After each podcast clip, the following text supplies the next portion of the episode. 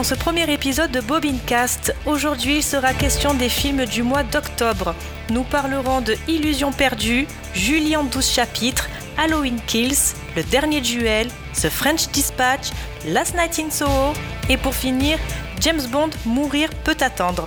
Nous partagerons nos coups de cœur et évoquerons également l'actualité qui a marqué ce mois, en l'occurrence la bande-annonce de House of Dragon, spin-off de Game of Thrones, la bande-annonce de The Batman dévoilée lors du DC Fandom et enfin Dune 2 confirmée par la Warner qui verra le jour en octobre 2023. Et nous finirons, et non des moindres, par la chronique d'Aurélien. Pour m'accompagner ce soir, je vous présente Thibaut. Salut. David. Salut. Et bien évidemment, Aurélien. Bonjour, bonjour à tous. Alors les garçons, comment s'est passé votre mois ciné? Un très bon mois, un très bon mois euh, ce mois-ci. Plein de films, euh, tout, ce que, tout ce que tu viens de dire. Euh, ouais, c'était chouette. ça a été assez complet pour moi aussi, j'avoue que ça faisait longtemps que j'avais pas été autant en salle en un seul mois. Et pour aller voir des, des choses qui m'ont qui m'ont plutôt plutôt plu, donc non, plutôt pas mal. Ouais, je dirais aussi plutôt pas mal, après un peu en demi-teinte euh, de mon côté, mais euh, on en reparlera. Du coup, nous allons commencer avec Illusion perdue.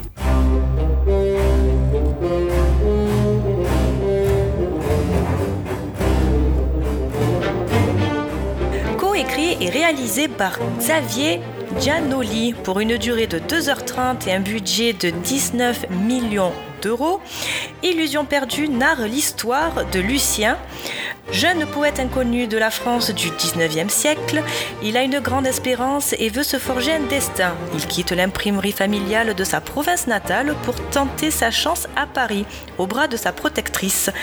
Bientôt livré à lui-même dans la ville fabuleuse, le jeune homme va découvrir les coulisses d'un homme voué à la loi du profit et des faux semblants. Une comédie humaine où tout s'achète et se vend. La littérature comme la presse, la politique comme les sentiments, les réputations comme les âmes. Il va aimer, il va souffrir et survivre à ses illusions. Je crois qu'il n'y a que toi qui l'as vu, euh, Thibaut, ce film. Euh, ouais, il me semble aussi. Je viens juste de le voir euh, ce week-end. Euh, j'ai attendu un peu avant d'aller le voir. Et bah, c'était bien.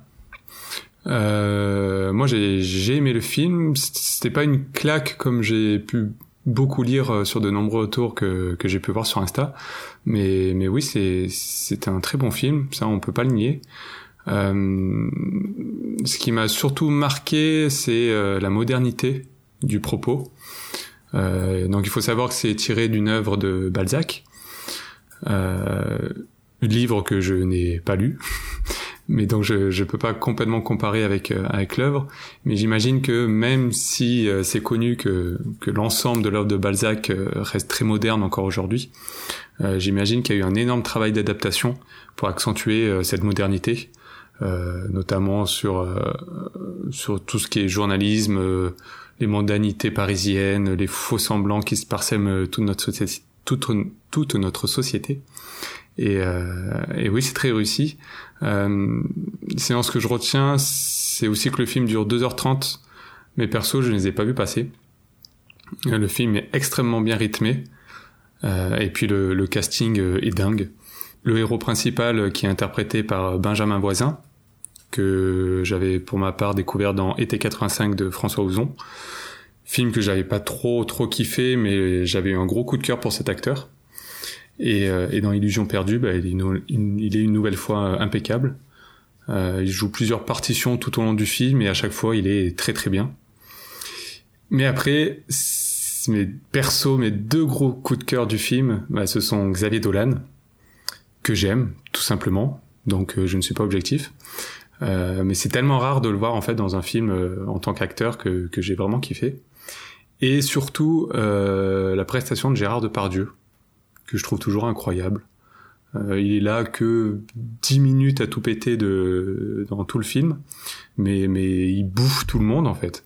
Dès qu'il commence à parler, euh, il a un charisme de dingue et, ouais, il est complètement fou.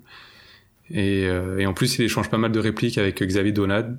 Donc, euh, ben moi, j'étais aux anges, quoi. Après, il y a aussi Vincent Lacoste, qui est toujours fidèle à lui-même, euh, qui a son flegme légendaire que perso j'adore. Après, il y a les décors qui sont magnifiques. le Paris de la fin du 19e siècle est très beau. voilà, c'est un très bon film qui divertit, qui est un beau spectacle. Je recommande si, si vous aimez bien tout ce qui est film historique. après, ouais, comme je disais, ça reste très moderne. Donc je pense c'est pour ça que ça fait euh, ça marche beaucoup euh, parce que ça peut parler vraiment à tout le monde. C'est marrant ces films éco. Euh, il y a, y a Eugénie Grandet qui est sorti il y a quelques semaines, qui était également en rapport avec, tiré d'un livre de Balzac et on a Illusion perdue maintenant. on a on a l'impression qu'ils se donnent le mot à chaque fois. Mais après ouais c'est vrai que Eugénie Grandet j'en ai beaucoup moins entendu parler. Ah, moi je suis totalement passé à côté pour le coup, Illusion perdue, j'ai vu pas mal de bandes annonces et ça me, ça me disait vachement aussi. Euh, genre, j'avais bien envie de le voir. Mm. Malheureusement, j'ai pas eu le temps, mais euh, là, bah, du coup, tu m'as bien donné envie de le voir. Ouais, c'est ça. Moi, c'était la bande annonce. J'avais vu la bande annonce au cinéma. Et moi, qui suis pas un grand fan des, des films historiques comme ça, la bande annonce me faisait vraiment envie, surtout quand tu vois le casting de fou. Je me dis, wow, wow, wow. Quand tu vois Xavier Dolan qui apparaît, je fais, oh, ça c'est pour moi. Et j'ai attendu, j'ai attendu d'aller, euh, parce qu'il y avait tellement de films qui sont sortis, je me dis, bon, au pire, je rattraperai plus tard. Mais, euh, mais tous les retours euh, formidables que j'ai entendus, euh, je me suis dit, il faut, il faut le voir au cinéma. Quoi. Ben, tu nous as bien donné envie d'aller le voir. Poursuivons avec Julie en 12 chapitres.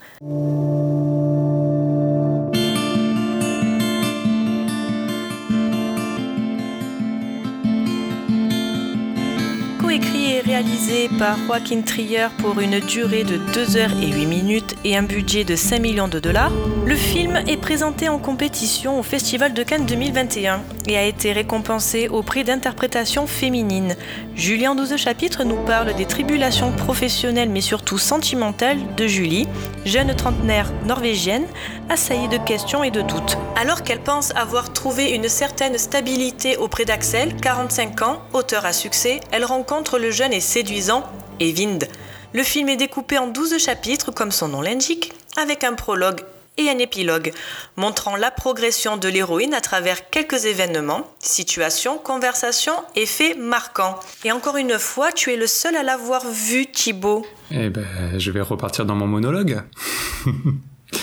et là, là, pour le coup, lui, euh, ce film, je l'ai beaucoup, beaucoup aimé.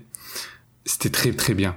Euh, c'est un film que j'ai trouvé très, très beau à tous les points de vue.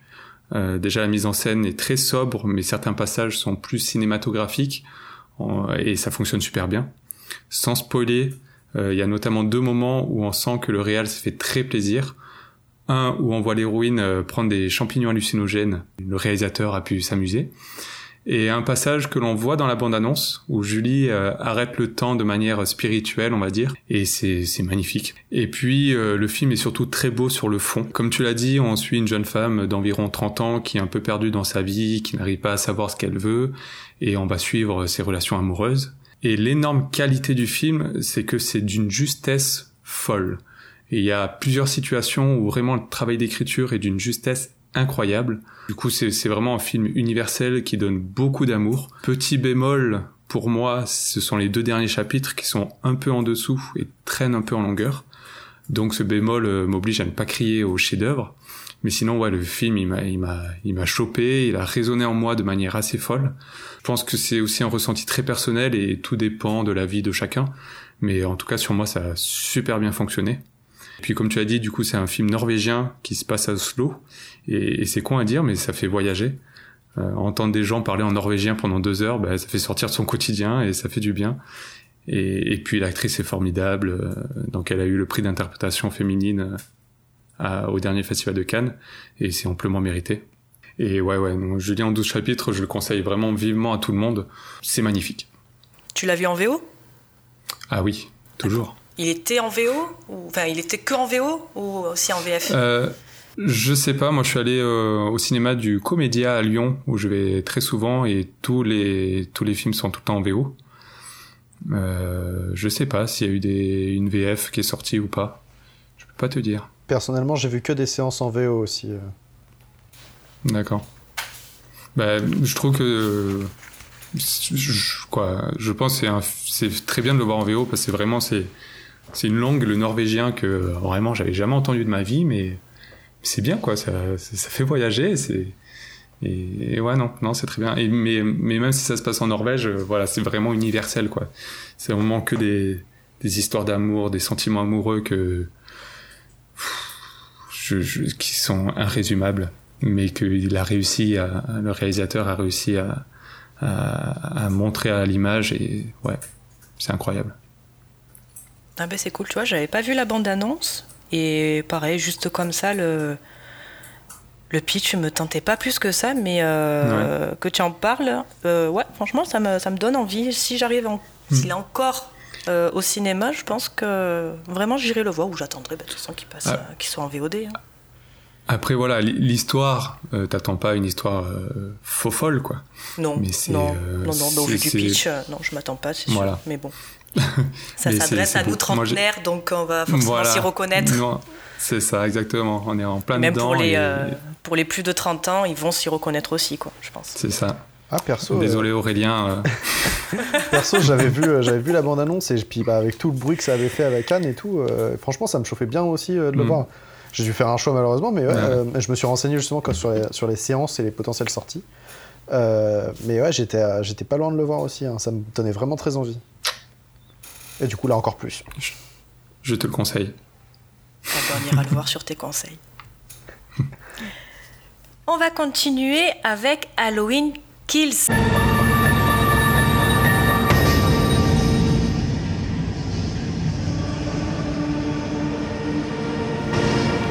Coécrit et réalisé par David Gordon Green, qui a également réalisé le Halloween 2018 et qui réalisera Halloween Ends qui sortira l'année prochaine pour une durée de 1h46 minutes. Pour un budget de 20 millions de dollars, Halloween Kills nous raconte l'histoire de Laurie Strode, sa fille Karen et sa petite fille Allison qui viennent d'abandonner Michael Myers dans le sous-sol en flammes de sa maison. Grièvement blessée, celle-ci est transportée en urgence à l'hôpital. Pendant ce temps, Michael Myers est parvenu à s'extirper du piège où Laurie l'avait enfermée. Surmontant sa douleur pour se préparer à l'affronter une nouvelle fois, elle va réussir à insuffler un esprit de revanche à la ville entière pour combattre l'ignoble meurtrier d'Halloween. Et encore une fois, je crois que tu es le seul Thibaut à l'avoir vu, non? Euh, non, je l'ai pas vu cette fois-ci. Moi, je l'ai vu celui-là. C'est moi qui l'ai vu. Ah, là, tout le monde l'a vu sauf moi, apparemment. Ah, oui, euh, non, je l'ai pas vu non plus. Moi, je l'ai vu. Ah. J'ai eu trop peur de ah, le voir. On est deux. On est deux. Vous êtes deux. Bah, du coup, je vais donner la parole à. Allez, David, vas-y, je te laisse commencer. Ah bah merci. Euh, on en a déjà parlé un petit peu du coup euh, avec Alice, mais euh, je suis pas du tout un fan de slasher et je l'ai vu exprès euh, pour, euh, bah, pour pour cette émission je me suis un peu, je vais pas dire forcé, parce qu'on est toujours bien dans une salle de cinéma, mais c'est vrai que j'ai, je vais rarement, vraiment très rarement voir des slashers. Et euh, j'ai essayé d'aller au plus loin pour comprendre les, les codes psychologiques et, et l'intérêt euh, cinématographique, on va dire, du film. Et je vais t'avouer que j'ai pas trouvé grand chose malheureusement, donc ça a été un petit peu compliqué pour moi. Euh, après les une, il dure 1h45, euh, donc c'est pas très long. Euh, c'est assez marrant à regarder parce que les gens sont tellement débiles débiles que finalement euh, ça, ça apporte à rire plusieurs fois. Euh, la scène de l'hôpital m'a, m'a pas mal euh, bousculé en fait parce que je trouve qu'elle est quand même relativement bien, euh, bien scénarisée et bien faite. hormis les, les, gens qui sont, enfin le, le, début quoi, ce, le mal mourra ce soir. J'avais l'impression de voir Gaston dans La Belle et la Bête. qui partait tuer la bête. Donc voilà. Voilà, mais euh, mais sinon ouais non dans l'ensemble ça ça tient plutôt bien la route. Euh, j'ai trouvé le 2018 que j'ai vu le lendemain du coup parce que oui j'ai vu le 2018 après euh, Kills mais bon voilà euh, le 2018 je l'ai trouvé un peu plus profond j'ai trouvé que voilà la scénarisation et le et la réalisation du film était un petit peu plus poussée que, que Kills qui vraiment là euh, est dans l'orgie totale du meurtre et et de l'hémoglobine. Mais euh, voilà, ça reste pour les fans de slasher, je pense que ça reste un bon moment, surtout qu'il n'y a pas grand chose à se mettre sous la dent pour pour l'instant. Mais euh, voilà, pour les gens qui veulent se lancer dedans, je suis pas sûr que ce soit une bonne porte d'entrée. Euh, alors, comment dire hmm. Alors, moi pour l'instant, en fait, il faut savoir que bah, Malcolm Myers, c'est mon méchant de slasher préféré. Genre en fait, euh, je suis pas un énorme énorme fan de slasher, mais j'aime bien euh, le monde en fait, l'univers et tout ça. Et donc euh, connaissant un peu le milieu, je sais que Michael Myers, le personnage du coup, en lui-même, c'est mon préféré. Donc, il a été créé par John Carpenter dans Halloween, La Nuit des Masques, en 1978. Et, et, franchement, je le trouve incroyable. Genre, toute l'histoire qu'il a. Le mec, c'est la, mort lui-même, en fait, le mal qui marche toujours vers ses victimes, alors qu'elles, elles se mettent à courir et lui, il continue. Et il finit par les rattraper et les buter. Et je sais que le film il a été repoussé pendant un temps à cause du Covid, donc j'attendais vraiment celui-là parce que moi j'avais vu Halloween 2018 le jour de la sortie au ciné et j'avais adoré. Genre vraiment, je l'avais trouvé incroyable dans la réalisation, dans l'histoire, le côté. Euh, ça devient Laurie Strode euh, qui, part à la chasse de Michael Myers, entre guillemets. C'est un peu ça euh, ce que ça ressort. Et, et du coup, j'attendais celui-là, je suis allé le voir et franchement, oh quelle déception! ah vraiment, j'ai détesté. Vraiment, autant en fait, on sent que le film essaie de faire des trucs, essaie de, sortir du, du carcan habituel du slasher. Euh, en fait, reprendre un peu ce qu'il avait fait dans le précédent et en même temps se détacher de John Carpenter et de l'image qu'il avait donnée à Michael Myers. Donc tu sens qu'il essaie de faire des choses. En termes de mise en scène, il y, a des, bonnes idées. Et franchement, la première demi-heure, j'ai adoré la, scène, euh, la scène dans l'hôpital, j'ai trouvé ça excellent. Je trouve qu'il y a une tension qui se met en place. Il y a tout un truc qui, part. Euh, et on voit directement la suite du précédent. Du coup, euh, on a toujours la longévité qui, qui, fonctionne plutôt bien. Mais ouais, au bout, d'une demi-heure, je trouve qu'il y a, un, renversement qui se fait un peu. Euh, un peu. Bah en fait, ça revient au bas du slasher. Ça essaie de rendre hommage à la saga Halloween qui a pas forcément marché, qui était pas forcément bonne non plus. On va être honnête. Parce que quand. voilà. Euh, mais ouais, il y a des. On revient sur les ados qui partent à la, à la, à la chasse d'un d'un monstre alors que même les adultes ils font pas le poids. On nous présente des personnages rapidement sans vraiment les approfondir et euh, quand ils se retrouvent face à Michael Myers, bah en fait on s'en fout un peu de leur destin. Et honnêtement, euh, même Michael Myers en lui-même, du coup, on ressent pas le même le même personnage qu'il a. Là où avant, on voyait juste un gars qui venait, qui butait quelqu'un et qui partait et qui continuait sa route sans, aucun ressenti. Là, on le voit euh, prendre son temps, mettre en place le, le, crime, une fois le cadavre, en fait, mettre en scène le cadavre avant de repartir. Et ça, pour le coup, je me suis, je me suis retrouvé à me dire, bah en fait, ça me plaît pas parce que c'est pas le personnage en lui-même. Et malheureusement, euh, en fait, c'est très euh, rushé, je trouve, justement, dû à ça. Le fait de, hé, là, ça se passe comme ça, il faut qu'on se dépêche d'arriver au point suivant pour lancer euh, le dernier film. Donc je me dis que potentiellement, c'est peut-être une bonne transition, si le prochain film est bon. Mais là, je trouve que euh, là, ça a juste un peu cassé l'essence du personnage et ça a un peu juste fait évoluer légèrement le mythe actuel. Donc j'attends juste de voir comment sera le prochain pour juger la trilogie dans l'ensemble. Parce que je pense qu'individuellement, euh, on peut pas dire que c'est un bon film. Bon, au moins ça c'est fait. Bah, ça, va dans le sens de ce que j'ai entendu un peu de partout, que ouais, c'est une noble. Tu as vu tous les Halloween? Euh, J'en ai vu une bonne partie personnellement. J'ai vu euh, bah, le, celui, de Carpenter en 78, j'ai vu le 2. je crois que j'ai dû voir. Oh, il y en a beaucoup. J'ai vu ce Drop Zombie. Ce Drop Zombie, c'était 20 ans après, c'est ça? Donc là, 2018, euh, c'était 40 ans après. Donc c'est pour ça que ça a essayé de reprendre un peu la base. En fait, le, celui de 2018, c'était 40 ans après, et ça revenait directement sur les événements du premier. En fait, ça a oublié tout le reste, et ça revenait sur les événements du premier. Et c'est ça qui était intéressant, c'est que du coup, ça reprenait directement la base avec Laurie Strode, qui était un peu, euh, un peu toujours euh, obnubilé par Michael Myers, malgré le fait qu'il soit enfermé toujours.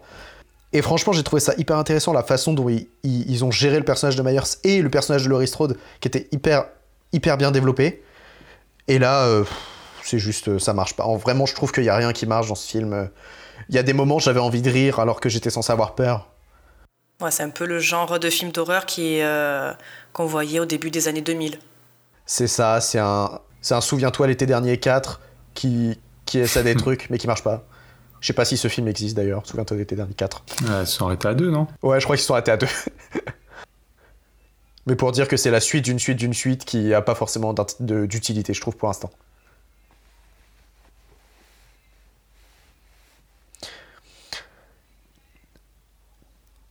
Bah pour le coup, vu que les anciens ils sont partis un peu, un peu dans tous les sens, je me suis dit refaire simple comme ils avaient fait pour le 2018, ça faisait assez simple. Refaire simple, ça pouvait être intéressant, sachant que de nos jours, ça fait longtemps qu'on n'a pas vu un vrai slasher euh, dans les mêmes codes qu'à l'époque. Et c'est juste que là, ça a repris en fait là où ça s'était arrêté les anciens films. Et non, je trouve que ça marche pas du tout. On verra si Scream 5, verra si Scream 5 remonte le niveau des slashers actuels. Vous irez le voir, Scream 5 Ah oui, ouais, les Scream, ça reste, ça reste là-dedans, dans le cœur. J'irai le voir si on me demande de le voir pour une émission. oui, tu iras le voir pour une émission. Voilà. ok, ok, patronne. Du coup, j'ai une petite fun fact pour euh, Halloween. Euh, une petite histoire. Donc, dans un court métrage intitulé Halloween is cancelled, donc Halloween est annulé en français, le réalisateur Andrew Cash a imaginé un 31 octobre plutôt morose pour Michael Myers en temps de pandémie. Le tueur en série revient à Haddonfield en octobre 2020, mais ne trouve personne puisque tout le monde est en quarantaine. Il tombe toutefois sur la victime parfaite. Oh. Est-ce que c'est pas un bon pitch de film ça? J'avoue, c'est pas mal. Franchement, pas mal. ça aurait pu être marrant. Moi, j'ai très envie de voir ça. en court métrage, pourquoi pas Après les longs métrages, je pense que les gens sont pas encore prêts à aller mater un film sur la pandémie. Mais sur un court métrage, ouais, pourquoi pas. Mais du coup, si ça t'intéresse aussi, j'ai une fun fact au sujet de Michael Myers. Euh, c'est un truc assez connu, mais bon, on va le dire quand même.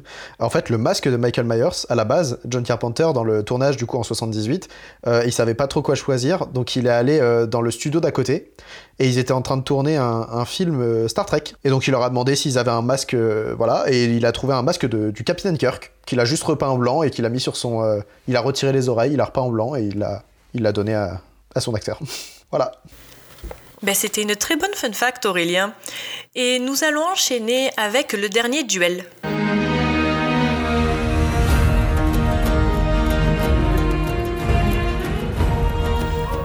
Coécrit par Matt et Ben Affleck entre autres, et réalisé par Sir Ridley Scott pour une durée de 2h33 minutes et un budget de 100 millions de dollars. D'après l'ouvrage Le dernier duel d'Eric Jagger publié en 2004, en 1386, Marguerite de Thibouville annonce à son mari, le chevalier Jean de Carouge, qu'en l'absence de celui-ci, elle a été violée par l'écuyer Jacques Legris qui se dit innocent. Refusant de se taire, cette affaire remonte jusqu'aux plus hautes sphères du pouvoir. Le roi Charles VI doit décider s'il y aura un procès par le combat, selon le souhait de Carouge.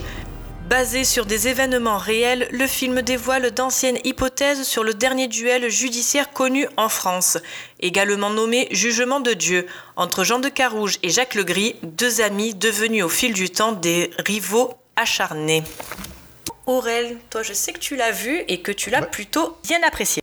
Ouais, franchement, euh, je l'ai trouvé vraiment excellent. À la base, euh, j'avais pas prévu de le voir, mais du coup, euh, je me suis dit pourquoi pas. Et franchement, waouh Je pense que tous ceux qui disaient que Ridley Scott faisait plus de bons films ont tort, déjà, de base. Franchement, il est hyper prenant, il y a des mécaniques hyper intéressantes, la construction est vraiment prenante. On, est, on rapidement en fait intégré au film, on, apprécie ou non les personnages, et même au fur et à mesure du développement, en fait, on apprécie et on les déteste au final. Euh, franchement, j'ai pas grand chose à dire dessus. C'est une belle révélation. Le récit est clair, les enjeux aussi, du coup. Au niveau du montage, je trouve le seul bémol que je vais dire, c'est que je trouve qu'au début, c'est un peu. Euh, en fait, on veut nous montrer beaucoup de choses. Du coup, c'est un peu long, mais en même temps, c'est très rushé pour dire hey, on vous montre, on te montre un maximum de choses en, en, un certain temps. Et c'est trop, je trouve. Je, trouve, je pense qu'il y a des plans qui sont pas forcément hyper utiles. Je pense surtout à la toute première partie. Après, euh, évidemment, euh, ça se remet, euh, ça se recontextualise avec le reste au fur et à mesure, donc on comprend. Mais sinon, ouais, franchement, la, mise en scène est folle, la réalisation est assez dingue. J'ai découvert l'actrice principale, elle, joue incroyablement bien, elle m'a étonné, et franchement, j'ai envie de la voir partout maintenant. bah, Damon, bah, toujours aussi doué, et, bah, et j'ai juste envie de voir Adam Driver en Cyrano de Bergerac je l'ai trouvé, j'ai trouvé tout incroyable dans ce film. Je ne pas non plus au chef-d'œuvre. J'ai passé un super bon moment. J'ai adoré le film et je pense que je le reverrai. Alors moi, pour le coup, je suis assez d'accord avec toi euh, pour euh, le dernier duel. Alors après, moi, je suis mitigée moi pour ce film. Euh, je l'ai trouvé déjà un poil long. De la voir chapitré, ça m'a plu et déplu à la fois. Je trouve que raconter l'histoire selon trois points de vue, c'était judicieux, mais ça nuit un peu au rythme. Euh, on nous pitch quand même un dernier duel, ça arrive au bout de deux heures et quart. C'était euh, un peu long pour moi. Surtout que la vision d'Adam Driver se suffisait à elle-même. Il n'y avait pas de doute possible sur sa culpabilité. voilà, c'est très clair. Donc après d'avoir mis la vision de l'actrice, enfin la vision de la, la protagoniste, ouais, mais alors de revoir encore cette scène de viol, moi ça m'a gêné déjà que la, la, première fois j'ai un peu détourné les yeux parce que j'aime pas trop ce genre de, de scène. peut-être en tant que nana, après je sais pas, hein, mais moi déjà ça m'a, j'ai pas du tout aimé. Et alors en plus on te le resserre une deuxième fois, j'ai fait oh là là c'est bon quoi, j'en peux plus.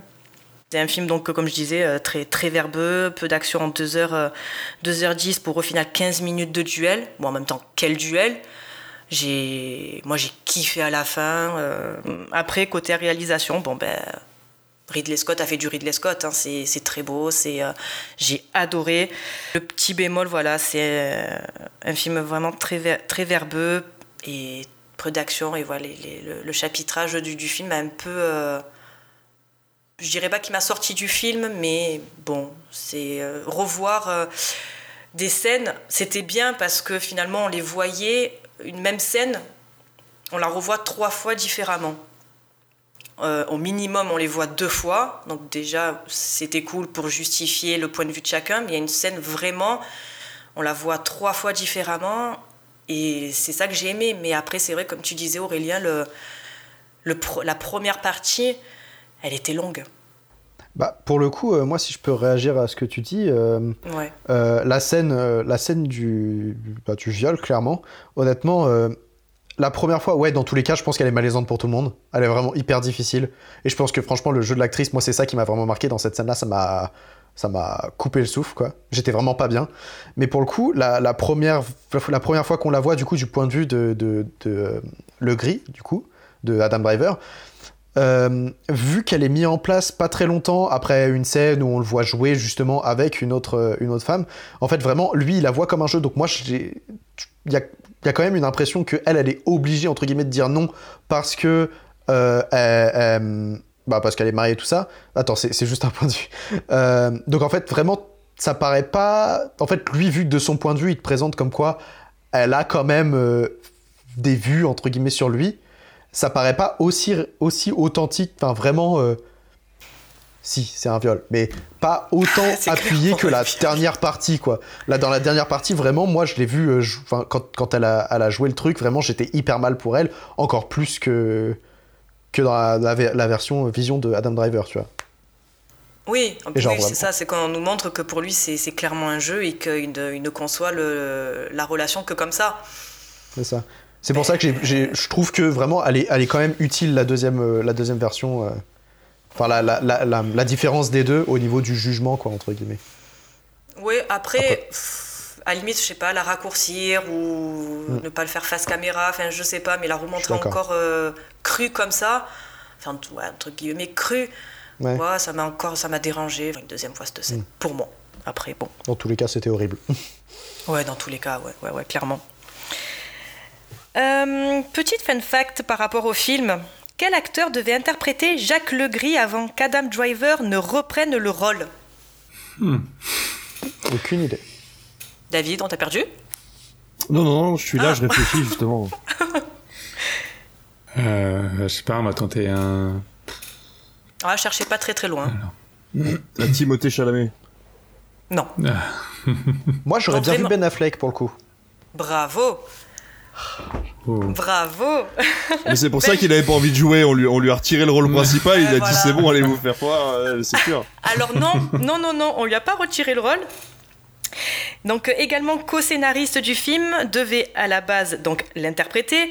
Celui-ci ayant été pris par le tournage du trailer Eau profonde, le rôle est revenu à Adam Driver. Donc euh, incompatibilité de planning. Continuons avec The French Dispatch.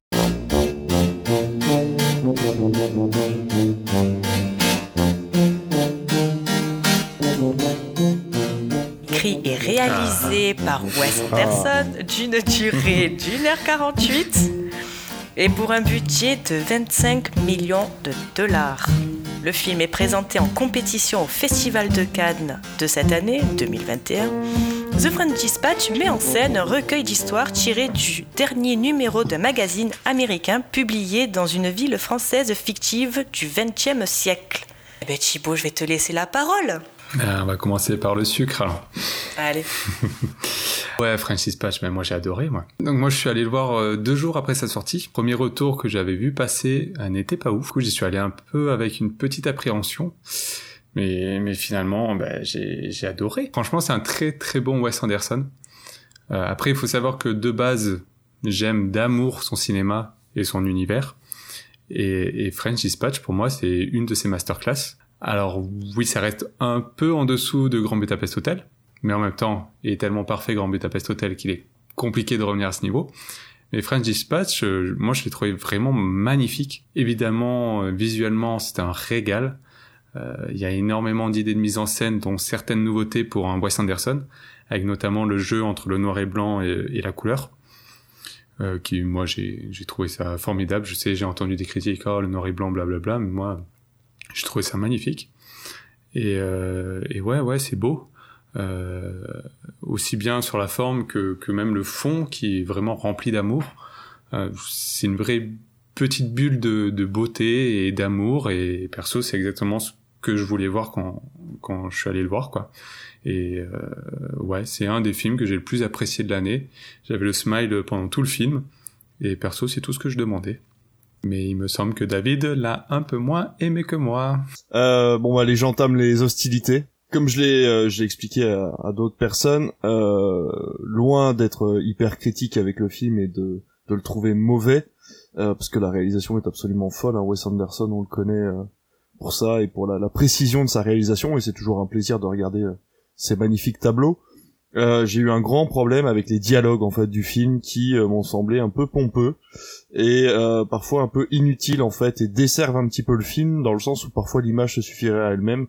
On pourrait presque en faire un film muet et de temps en temps ça parle un petit peu trop. Ça fait partie du film parce que encore une fois on est sur on est dans la ville d'ennui sur Blasé et on est en train d'écouter des, chroniques de journaux d'un journal du coup. Donc forcément les dialogues vont euh, le texte on va dire va avec l'image. Mais euh, malheureusement étant un lecteur euh, de peu d'heures on va dire j'ai eu du mal à suivre les sous-titres. Et ça m'a un ah. peu sorti du film. Et donc c'est ce que j'ai dit. Je pense que j'essaierai de réitérer l'expérience en le regardant en VF pour apprécier entièrement les images et l'ambiance ainsi que la rythmique en fait du film. Ou alors de le regarder une deuxième fois en VO en connaissant un minimum les dialogues. Parce que c'est vrai qu'il y a beaucoup beaucoup de passages qui m'ont qui enfin qui, qui ont sauté quoi où j'ai vraiment plus réussi à suivre et je ne regardais que les images en essayant de comprendre un minimum ce qu'il disait euh, j'ai j'ai un anglais on va dire à peu près correct donc j'ai compris la une grande partie des dialogues. Mais voilà c'est vrai que de temps en temps j'ai un peu lâché parce que euh, la thématique du film se faisait on va dire transpirer sur la réalisation. Et donc forcément de temps en temps on s'ennuyait un peu. Mais euh, mais c'est ça fait partie du film en fait. Ça fait partie de cet ennui euh, qui essaye d'apporter le, journal qui de base est pas un bon journal en fait. Ouais, c'est vrai que ça c'est une critique qui revient souvent sur les Wes Anderson quand quand il y a des longs dialogues et que en regardant VO et que tu vois que c'est magnifique, t'as même pas envie de lire les sous-titres, quoi. Tu regardes juste et t'essaies de comprendre. Ouais, moi c'est vrai que ça m'a pas trop gêné, mais mais je comprends, ouais. Ok. Après le le medley acteur français, acteur anglais était vraiment bien, surtout avec, mm. ils ont fait des très bons choix. Je veux dire Mathieu Almaric, c'est très chouette de le voir. Mm. Euh, de le voir euh, voilà à la fin du film etc il y a beaucoup d'acteurs français que j'ai voilà que j'apprécie énormément. Hmm. euh, l'actrice qui joue avec Timothée Chalamet qu'on va voir bientôt dans Haute Couture aussi qui est très très bonne Lina Coudry ouais, formidable. ouais vraiment vraiment très formidable. Donc euh, voilà il y a beaucoup beaucoup de, de très bons points surtout depuis que j'y enfin voilà j'y repense. C'est un c'est un film qui qui qui qui comment dire qui va mûrir en fait euh, dans la tête des gens je pense et qui va devenir un, un excellent millésime je pense avec les mois et les années mais euh, je pense qu'il faut il faudra le revoir plusieurs fois pour euh, pour euh, déceler tous les petits détails. Ah, sans doute, hein, sans doute. Moi, j'avoue que j'ai été j'ai été mitigée. Moi, je suis sortie de là, j'ai fait d'accord. Alors déjà. Moi, j'ai de base, j'ai du mal avec les films qui rassemblent beaucoup d'acteurs en fait dans son dans son mm. casting. je trouve que ça fait vite brouillon dans la prestation. Enfin, et j'ai toujours cette impression que leur acting, enfin leur jeu, n'est jamais vraiment euh, tiré à fond en fait. Donc euh, on les voit, ah tiens, on a vu tel personnage, ah tiens, on a vu tel acteur, ah tiens, on a vu tel acteur, ah tiens. Ouais, c'est cool, mais euh, ça s'enchaîne, pas ça s'enchaîne vite parce que là, non, on a bien le temps de voir euh, sur les trois tableaux chaque euh, acteur, donc c'est plutôt cool. Mais moi, j'ai déjà un petit problème avec ça. J'ai eu du mal en fait avec les histoires en elles-mêmes. Je je les ai pas trouvées très intéressantes. Je les ai trouvées un peu longues. Euh, ça m'a pas, ouais, j'ai pas trouvé ça fifou en fait. Par contre, la mise en scène excellente. Chaque plan c'est un tableau. Je me suis régalée. J'ai euh, adoré les comiques de situation. Euh, euh surtout sur le, le, tableau de, de mai 68 euh, Timothy Chalamet, moi, il m'a tordu de rire, hein, vraiment. Je l'ai trouvé de toute façon excellent. Euh, ouais, par exemple, on, le voit, il, il, veut passer son, son, petit, son petit speech sur une, une radio pirate, l'antenne bug, et tu vois tous les, les gens avec leurs transistors qui euh, essayent de rechoper la bonne, la bonne fréquence et il euh, y en a un, le gros bourrin qui prend et qui tape dessus parce que ça marche pas. ça, on l'a tous fait et il y avait plein de petits trucs un peu comme ça distillés tout au long du film. Donc euh, moi, j'ai bien, j'ai bien aimé un peu ça et surtout la partie en dessin animé. Mais là, j'étais mais explosé de rire. Ah, oui. Le gars, il va, ouais. il tourne, il monte ici, là, il, mm. va tout en haut. Moi, je vois ta tête, ah, Aurélien. Oui, mais je te promets, cette partie, elle est géniale en fait. Mm. Ça parle de, ça part d'un film en noir et blanc, puis d'un coup, bam, ça passe sur un, un dessin animé. Et euh, cette partie, oh, à la fin, il fait tout un méga détour pour revenir au point de départ. Mais c'était trop bien. C'était trop, trop bien. Toi, tu fais putain tout ça pour ça, quoi. Et ben, moi, j'ai pas euh... Ah ouais Ah, ah j'ai aimé, trop en fait. adoré. Je me suis dit, mais non, c'est trop bon. J'ai trouvé que l'effet de boucle, en fait, euh... en plus, c'est la dernière histoire. Et vu que ben, l'appréciation pour moi était déjà faite pour le film et qui restait vraiment que ce petit bout à regarder. J'ai trouvé que cette boucle en fait était en trop. Alors l'animation est absolument extraordinaire parce qu'on a vraiment cette animation des BD euh, des années 60 euh, françaises. Donc j'ai vraiment trouvé ça. Regarder Tintin moi. Ouais, voilà, exactement. Donc franchement, un peu Black et Mortimer. Enfin, il y avait un truc un peu, un peu là-dedans. Donc c'est vrai que c'est assez cool à regarder. Mais en fait, l'effet vraiment, euh, on est, on est sur le kitsch euh, vraiment à 200% sur cette dernière séquence. Et c'est vrai que du coup, moi, étant déjà un petit peu sorti du film, j'ai pas forcément apprécié comme, euh, comme, comme il aurait fallu. Bah, du coup, peut-être avec ton deuxième visionnage, tu vas peut-être mieux l'apprécier. Il y a de fortes chances, ouais. Je pense ouais. qu'il y a un petit Blu-ray qui va, qui va passer euh, dans pas longtemps. Ouais.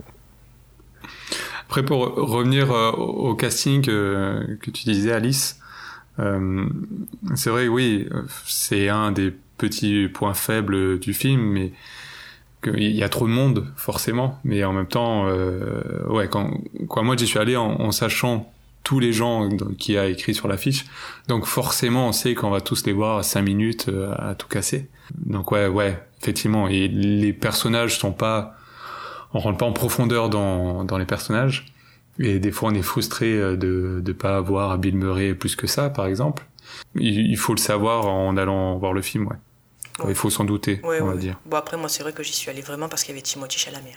Dans cet là, acteur. Coup, donc, contre, on, on, là, on, on le voit, voit, vraiment. On voit pas mal. Ouais, on le voit vraiment. C'est un des rares qu'on voit, on voit ah, pas mal, ouais. Pour le coup, le, je pense que le, le, le truc de, des acteurs, ouais, c'est euh, ça va être, c'est un peu quelque chose de récurrent aussi chez Wes Anderson de base. Parce que c'est vrai que souvent dans ses films, il y a pas mal de monde euh, assez connu. Je sais que Bill Murray, il a, fait, il a souvent été dans ses films. Dans, dans Moonrise Kingdom, il y avait aussi Bruce Willis. Euh, donc au final, ouais, c'est un peu le même euh, en fait, la, la qualité, euh, quoi, l'une des qualités de, des films de Wes Anderson, mais qui pour certains est un défaut, c'est que pour chaque petit rôle, il arrive toujours à avoir un acteur connu. Et euh, bah, ouais, pour finir, après, moi j'ai trouvé aussi que. Alors tu disais, Thibaut, que le, le noir et blanc, couleur, il y en a que ça n'avait pas plu. Moi j'ai trouvé ça super bien. J'ai adoré. Ah, que ça passe du noir, euh, noir et blanc à la couleur, en plus que mm. c'est justifié à chaque fois. Mm. À un moment, on ouais. demande, il y a un gamin qui demande à une, à une femme de quelle couleur sont ses yeux. Donc ce passage est en mmh. noir et blanc, puis bam, ça passe en couleur pour qu'on voit les, la couleur de ses yeux, puis ça repasse en noir et blanc. Donc c'est plein de petits trucs comme ça à chaque fois. Pareil pour le premier tableau, où justement le, peintre, on voit ses œuvres en couleur, puis hop, ça repasse en, mmh. en noir et blanc. Donc c'est chaque fois bien justifié. On va finir ce film avec la fun fact. Donc dans French Dispatch, on retrouve Timothy Chalamet et Saoirse Ronan. Mais dans combien de films ont-ils joué ensemble? Alors, ils ont fait Lady Bird. Euh, trois. Ils ont fait. Lady Bird. Les, les sœurs. The Grand ouais. Budapest Hotel. Et les 4 sœurs du, du Docteur March il, il, y est Timothée Chalamet dans Grand Budapest Hotel? Ah putain, non, je confonds. semble pas. Euh, pardon. Ah mince, non, je confonds. Et c'est tout. tout. Il y en a que deux. Ouais, du coup, deux. Vous les avez trouvés. Bravo. Alors, poursuivons avec Last Night in Soho. When you're alone and life is making you lonely, you can always go downtown. When you've got troubles, all the noise and the hurry seems to help. I know.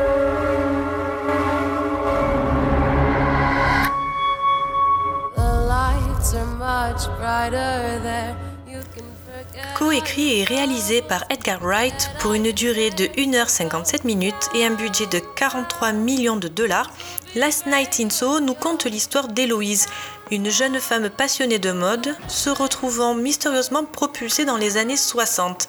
Elle y rencontre Sanji, une éblouissante chanteuse à en devenir. Cependant, Londres de cette époque cache bien des secrets.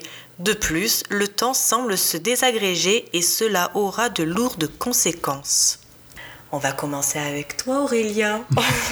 Alors, moi, il faut savoir que Edgar Wright est l'un de mes réalisateurs favoris. Franchement, j'adore la trilogie Cornetto, j'ai bien aimé Baby Driver et j'ai adoré Scott Pilgrim vs. The World. On est d'accord.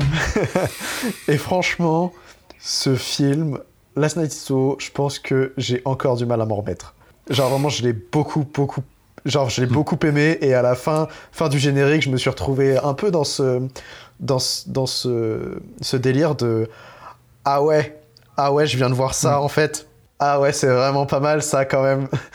Et genre j'ai vraiment adoré, il m'a laissé bouche bée. Euh, franchement, on, retrouve un peu la euh, réalisation de, Edgar Wright en fait euh, pendant toute une partie du film, dans la, façon dont il tourne et tout ça. Et je trouve qu'au fur et à mesure, il arrive à se détacher de ce côté, euh, bah, comédie qu'il avait un peu dans les anciens films, pour vraiment prendre le côté horrifique du film et développer sur ce côté-là. Et franchement, c'est hyper prenant, c'est oppressant c'est incroyable, c'est vraiment, il y a des moments où t'es vraiment juste pas bien, alors qu'il n'y a rien de spécial. Euh, juste entre la musique, entre le, jeu de l'actrice, le jeu de l'actrice, je trouve que Thomasine, euh, Thomasine Mackenzie, je la trouve exceptionnelle, euh, franchement, entre elle, Anya Taylor-Joy, qui, est, qui, est, qui, est, qui, est, splendide, et, et moi j'adore Matt Smith, parce que c'est un ancien Doctor Who, du coup j'adore Matt Smith. Franchement, j'ai trouvé, j'ai trouvé que tout, tout fonctionnait dans le film, le récit, le jeu des lumières, les couleurs sont magnifiques. Euh, et, le truc que j'ai encore plus apprécié, c'est que déjà dans Scott Pilgrim, du coup, c'est ce qu'il avait fait avec ça. Euh, Edgar Wright, c'est qu'il faisait beaucoup, bah, en fait, beaucoup de références en fait, avec la pop culture de nos jours. Et euh, pour le coup, vu que ça se passe dans les années 60, on retrouve aussi ce côté référence à des films des années 60 ou à des éléments de ces années-là.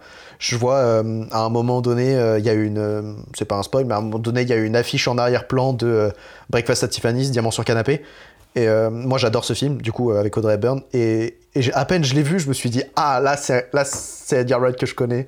Il vient me montrer des petits trucs que je connais juste pour me, pour me situer et m'accompagner, en fait, dans le récit. Et franchement, ça marche hyper bien. Je pense que. Euh, je pense que j'ai pas trouvé grand chose à redire de mauvais sur le film. Si je dirais peut-être un petit bémol sur une petite révélation finale, mais j'irai pas plus loin parce que bah en fait à la fin. non, euh, vraiment il y a peut-être un petit bémol qui m'a légèrement, euh, légèrement un peu déçu, mais franchement sinon euh, je pense que c'est l'un des films, un des films que j'ai préféré cette année et, de loin, et j'ai très très très envie d'y retourner pour le revoir. Ah ouais, bah, j'ai un peu le même, le même ressenti que toi. Alors pour pas spoiler. Tu as vu la, la bande-annonce, Thibaut pas du tout de quoi ça parle. oui, bon, bon, ça va. Euh, ben, euh, ouais, donc pareil, moi j'ai vu toute la filmo d'Edgar Wright. Moi, mon préféré, ça reste Baby Driver. Je suis désolée. Il est très bien. le côté justement euh, pop culture de, de Scott Pilgrim, j'ai pas, j'ai compris ce qu'il ce voulait montrer, mais j'étais pas dans le délire en fait. Donc j'ai apprécié. Hmm mais je pense que j'étais pas la, la personne visée, du moins. Donc, euh, oui, oui, ah oui, oui, j'ai tout vu, j'ai tout vu. Enfin, j'ai tout vu. Il a fait un documentaire, ça je l'ai pas vu. Mais sinon, ouais, tous ces films, euh, je les ai vus, j'ai kiffé. Et franchement, Baby Driver, ouais, ça reste. Euh, pour moi, ça reste. Pour Après, moi. honnêtement, j'aime bien Baby Driver aussi. Hein, franchement, c'est pas mon préféré, mais j'aime bien. Hein. Mais oui, ils sont tous très bons. Oui. Oui, ah oui, carrément. Donc euh, voilà, moi j'ai vu tous ces films et j'étais vraiment partie en mode euh, allez, euh, bon moment, good vibes, feel good, le truc et tout. moi je ne regarde jamais les bandes annonces. J'ai vu Edgar Wright, je fais allez, je fonce, j'y vais. Séance 21h, en plus en ce moment il fait nuit à 6h, c'est parfait. Le film commence et, et d'un coup ça part en film d'horreur. J'ai fait oh non. Oh putain, plus ça allait, plus je m'enfonçais dans le canal, dans le, je m'enfonçais dans le siège, mais c'était horrible. Euh, on était dans la grande salle de mon, de mon ciné qui compte trois salles. C'était la plus grande, à peu près, je sais pas, moi, 150 places. On était euh, franchement deux pèlerins. Euh, donc on était là, je me suis dit, oh putain, non. Alors moi en plus, on en parlait, David, euh, les films, moi, dès que ça touche euh, les esprits surnaturels et tout, putain, mais euh, l'angoisse, l'angoisse, l'angoisse complète. Et en plus, elle, elle, voit des, des, trucs et, ça fait trop peur. Ah, franchement, moi, j'étais vraiment pas bien. Mais comme tu disais, après, Aurel, on reste vraiment dans, dans, dans l'esprit Edgar Wright. Hein, mais pourtant, sa mise en scène et je trouve ses effets de caméra, ils ont quelque peu changé. Comme je disais, je trouve que c'était exagéré dans Scott Pilgrim vraiment c'était le, summum. Et plus on avance dans sa filmographie, et plus je trouve que, ça s'est atténué, ça s'agit avec tous ces bim bam, des, mouvements de caméra, zoom, des zooms, tous ces petits trucs comme ça. Donc euh, je trouve que ça fait euh, moins enfant euh, foufou. J'ai kiffé moi l'envers du décor en fait des années 60 londoniennes qui sont idéalisés, je trouve, par beaucoup, comme, euh, des, euh, comme certaines décennies que, par exemple, nous, on n'a pas connues, où je me dis, putain, les années 80, ça devait être quand même euh, bien. Moi, je suis génération 90. Et me dire, putain, il y avait des stars du rock, j'ai jamais pu les voir en concert, ou des films, j'aurais tellement voulu les voir à la sortie, enfin, que des trucs comme ça. Donc, c'est vrai qu'il y a des décennies comme ça qu'on idéalise et d'avoir monté un peu ce, cet envers du décor avec euh, ce côté euh, crade euh, des rues du quartier de Soho, mais qui sont quand même sublimés par les néons des, nightclubs, des, des devantures de pubs et autres magasins, un peu dans le délire Gatsby ou Gangster Squad un peu ce délire-là, euh, côté euh, très frivole, décomplexé. Enfin, moi, j'ai, enfin, vraiment, j'ai adoré. Il y a une scène, en fait, je pense que c'est la, scène, de toute façon, vous allez tous la, voir si vous allez euh, le voir au cinéma ou même plus tard. La scène du nightclub où, la première, pour la première fois, Héloïse, elle mhm. rentre dans la peau, je suis désolée, dans la peau de Sanji. Je trouve cette scène, il y a ce jeu de mise en scène avec des miroirs je pense pas spoiler en disant ça, mais j'ai trouvé ça, mais extra. Je suis vraiment restée sur le cul quand j'ai vu cette scène. J'ai fait, oh, mais c'est, mais franchement, je cherchais, mais comment il a fait ça? Comment il a fait? Je me suis dit, putain, mais fond vert, mais comment il a fait? Je sais pas.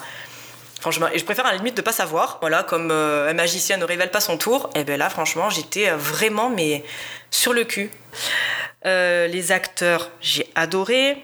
Pour une fois, j'ai aimé Anya Taylor Joy. C'est pas quelqu'un euh, avec qui j'ai vraiment une affinité avec son son acting. J'aime pas trop cette actrice. Après, sa prestation, elle est pas différente de ses précédents films. Hein. C'est à peu près toujours pareil, mais je trouve qu'elle colle vraiment bien au perso, avec son faciès un peu mi-ange, mi-démon. J'ai été hyper contente de voir la dernière prestation de Diana Ring. Donc pour ceux qui connaissent, elle a joué euh, Lady Olena Tyrell. Ah, c'était elle Je me disais que je l'avais vu quelque oui, Aurélien, tu l'avais pas vu ah. Comment ça se fait Et oui, ah, la logeuse. Bien vu, c'est vrai. Donc, euh, tout comme Ebri Daver, après la, la musique, elle a une place vraiment prépondérante dans le film. Et ben, comme l'a dit Aurélien, après la fin, moi, ben, un peu, euh, ah. Un peu mitigé. J'ai trouvé ça un peu euh, bof, un peu rapide, un peu, un peu facile, un peu. Bon. Là pour le coup, c'était pas, pas son fort à, à Edgar Wright pour euh, pour bien boucler le film. Mais sinon, franchement, ça reste, comme tu le disais, ouais, pour moi l'un des meilleurs films de, cette année clairement. Parce qu'en plus, je m'y attendais pas. Franchement, je m'attendais absolument pas à un film d'horreur. Clairement. Je me suis dit, oh, c'est bon, passer un bon moment, écoute, tranquille. Putain, j'étais en PLS sur le, sur le siège, j'en pouvais plus. Donc, euh, ouais, super bien. Ce qui est très marrant, c'est que sans spoiler, parce que finalement, les, gens sont assez sympas sur Twitter. euh, Universal a, gardé pour lui le fait justement que ce soit un genre horrifique. Parce que quand tu regardes la bande-annonce, en fait, tu as l'impression que c'est plus un film, on va dire, euh, dramatique, aventure, un peu thriller, sur euh, voilà, sur un voyage dans le temps. Et tout le côté horrifique est ressorti quand les gens sur Twitter justement sont sortis de la salle en se disant mais en fait on s'attendait pas à ça. Donc je suis super content et j'ai très hâte de le voir parce qu'Edgar Wright du coup qui change de genre à chaque fois qu'il qui part sur un nouveau film, c'est ça donne vraiment envie et j'ai voilà j'ai hâte de le voir et de pouvoir vous dire ce que j'en ai pensé euh, en espérant être un peu moins déçu de la fin que, vous. Mais euh, voilà j'espère qu'on l'aura dans notre salle parce que c'est un peu compliqué de le choper euh, même les grandes salles ont un peu de mal à l'avoir. Donc c'est vrai que j'espère que ma petite salle aura, aura l'occasion de pouvoir le passer ne serait-ce qu'au moins deux trois séances quoi on croise les doigts. Et du coup, maintenant que j'y pense, oui, tu parlais du coup du jeu des miroirs et tout ça.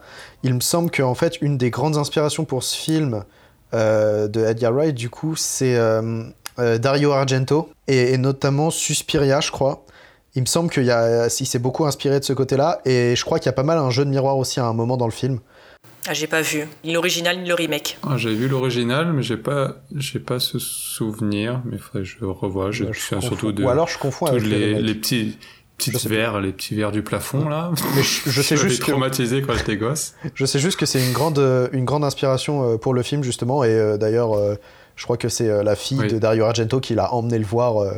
Ça, ça, ça, vient un peu de là aussi les idées de réalisation. Voilà. Eh bien on va finir par la fun fact du film. D'après vous, quel réalisateur a inspiré le titre du film à Edgar ah, Wright Alors je l'ai lu, donc je vais ah. laisser ça jouer ah, bah quand même, mais c'est un, réalisateur qu'on a, dont on a entendu parler récemment ou pas?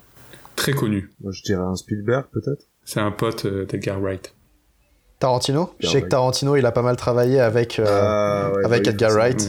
D'ailleurs, ça se voit mm. dans le film, honnêtement. Sans, sans en dire plus, il y a des moments où je me suis dit, tiens, ça, je reconnais. ah ouais, quelle scène La scène dans le café de Paris, la première rencontre entre Jack et Sandy il y a un petit pas de danse qui m'a légèrement fait penser à, à Pulp Fiction. Oui. Voilà, ah, mais oui, mais oui, clairement, clairement. Mais oui, clairement. Mais oui, en plus, mais qu'est-ce que je suis teubé. Mm. Mais oui. Donc, euh, ouais, donc du coup, c'est Quentin Tarantino qui a fait écouter donc une, la chanson du même nom. Donc, euh, la chanson Last Night in Soho.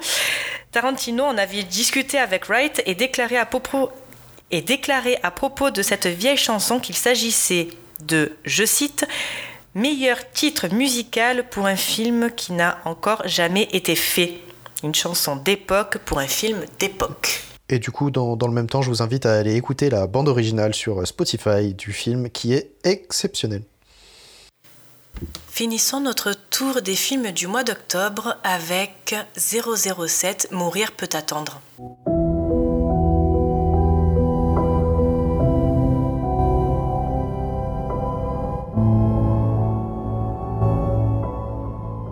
Écrit et réalisé par Kari Fukunaga, ce dernier 007 de l'ère Daniel Craig dure pas moins de 2h43 minutes et nous raconte l'histoire d'un James Bond plus en service et qui profite d'une vie tranquille aux côtés de Madeleine Swan.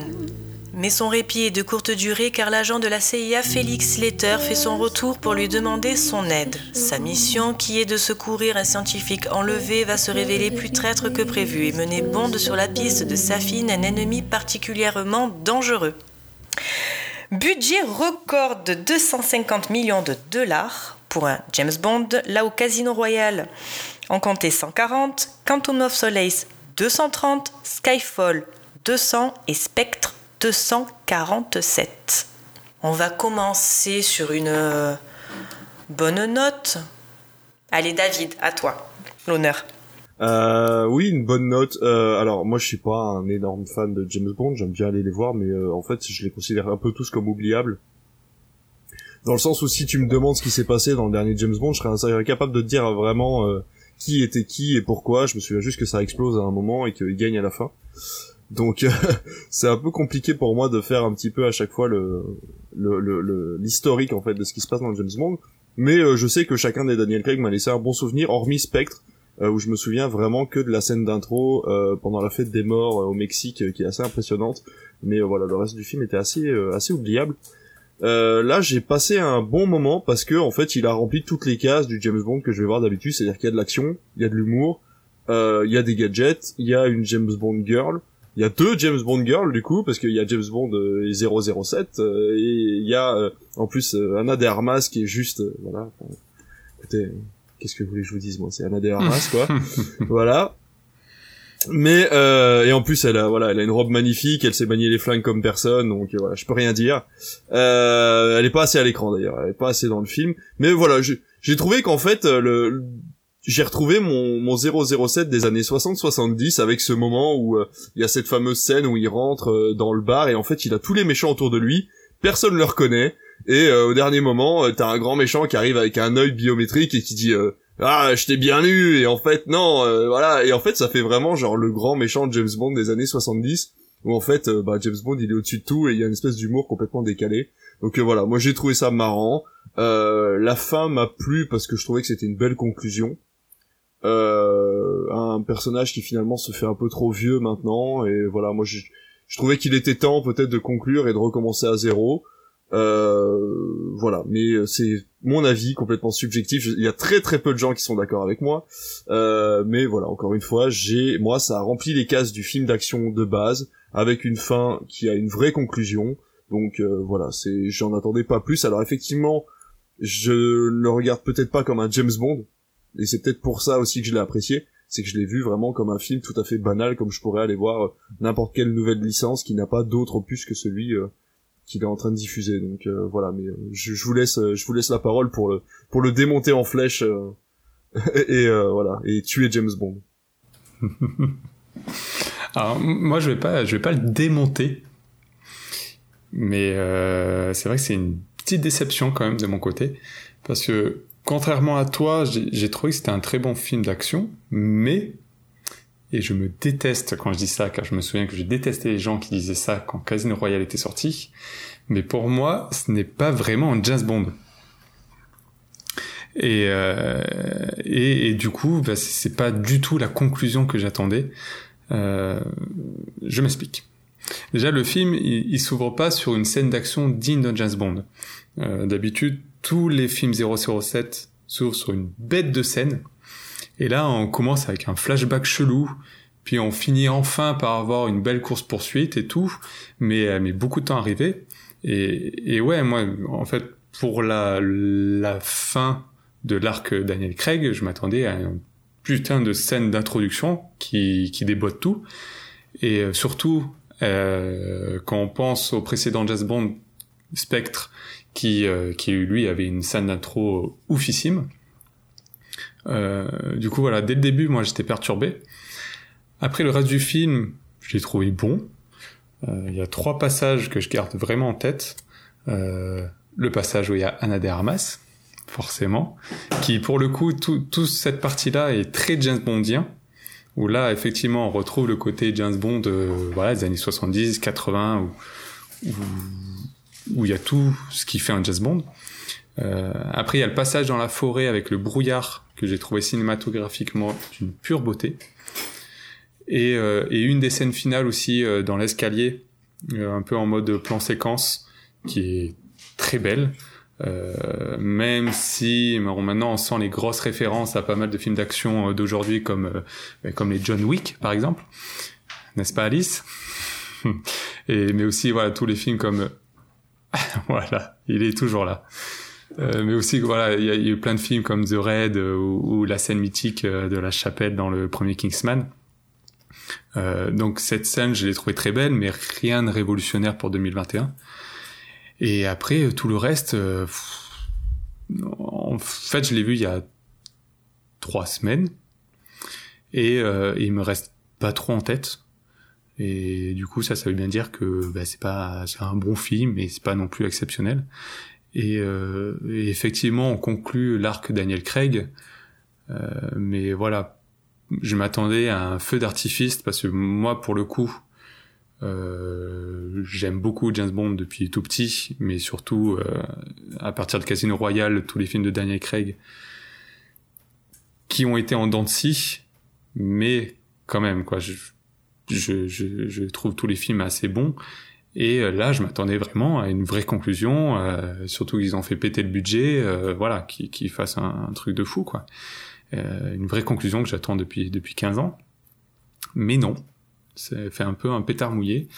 Et puis cette scène finale, pas forcément spoilé euh, pour les auditeurs, mais euh, mais ça prouve bien que c'est pas un jazz bond parce que d'accord, on ferme l'arc Daniel Craig, mais c'est pas une raison pour faire ça. Non, je suis pas d'accord. Ouais, je suis, je suis d'accord avec toi. Je vais rebondir sur ce que tu as dit. Après, je laisserai la, la parole à, à, Aurélien. Moi, à la fin, je m'y attendais. Ah ouais. Mais ah, mais tout le monde, hein. enfin, moi je m'y attendais aussi. Ah, hein. mais euh, moi, je, mais moi je voulais pas y croire, je voulais pas y croire. Et puis plus ça allait, plus ça allait, je me dis putain ils vont vraiment faire ça, vraiment. Pour moi c'était même pas un spoil et du coup je, si ils comptent faire d'autres James Bond par la suite, euh, comment ils justifient la, la fin qu'on a eue? Moi c'est ça que je comprends pas, c'est comment tu, tu sans spoiler, ben, bon, au bout en fait, j'ai même pas entendu de spoil en fait. C'est à force de dire c'est la fin de Daniel Craig, c'est la fin de Daniel Craig, c'est la fin de Daniel Craig, j'ai fait bon, ben, ça va, ok, on a mm. compris, il va se passer ça. Bah, tu vois, euh, par exemple, moi j'aurais préféré limite euh, la fin de Spectre. Pour moi, ça finissait pour en mieux l'arc. Ben voilà, qu'on n'en parle plus. Pas la peine de, de faire ça, quoi. Moi, je m'attendais à une fin comme ça. Alors, moi, pour le coup, euh, ben, moi, je vais bien l'enterrer parce que j'ai trouvé ça mal nul à chier. Nul long, catastrophique, ennuyeux, des facilités scénaristiques, des incohérences, il n'y a rien qui s'emboîte, il n'y a rien qui va dans ce film. Il n'y a rien. rien. Ça affine. On nous le montre avec un masque. Je mm. dis, bon, allez, ok, méchant avec un masque. Bon, déjà vu, ok. J'ai trouvé ça cool. Tu nous montres un méchant avec un masque, et après, il ne l'a plus. Ouais, c'est vrai. J'ai trouvé ça super con.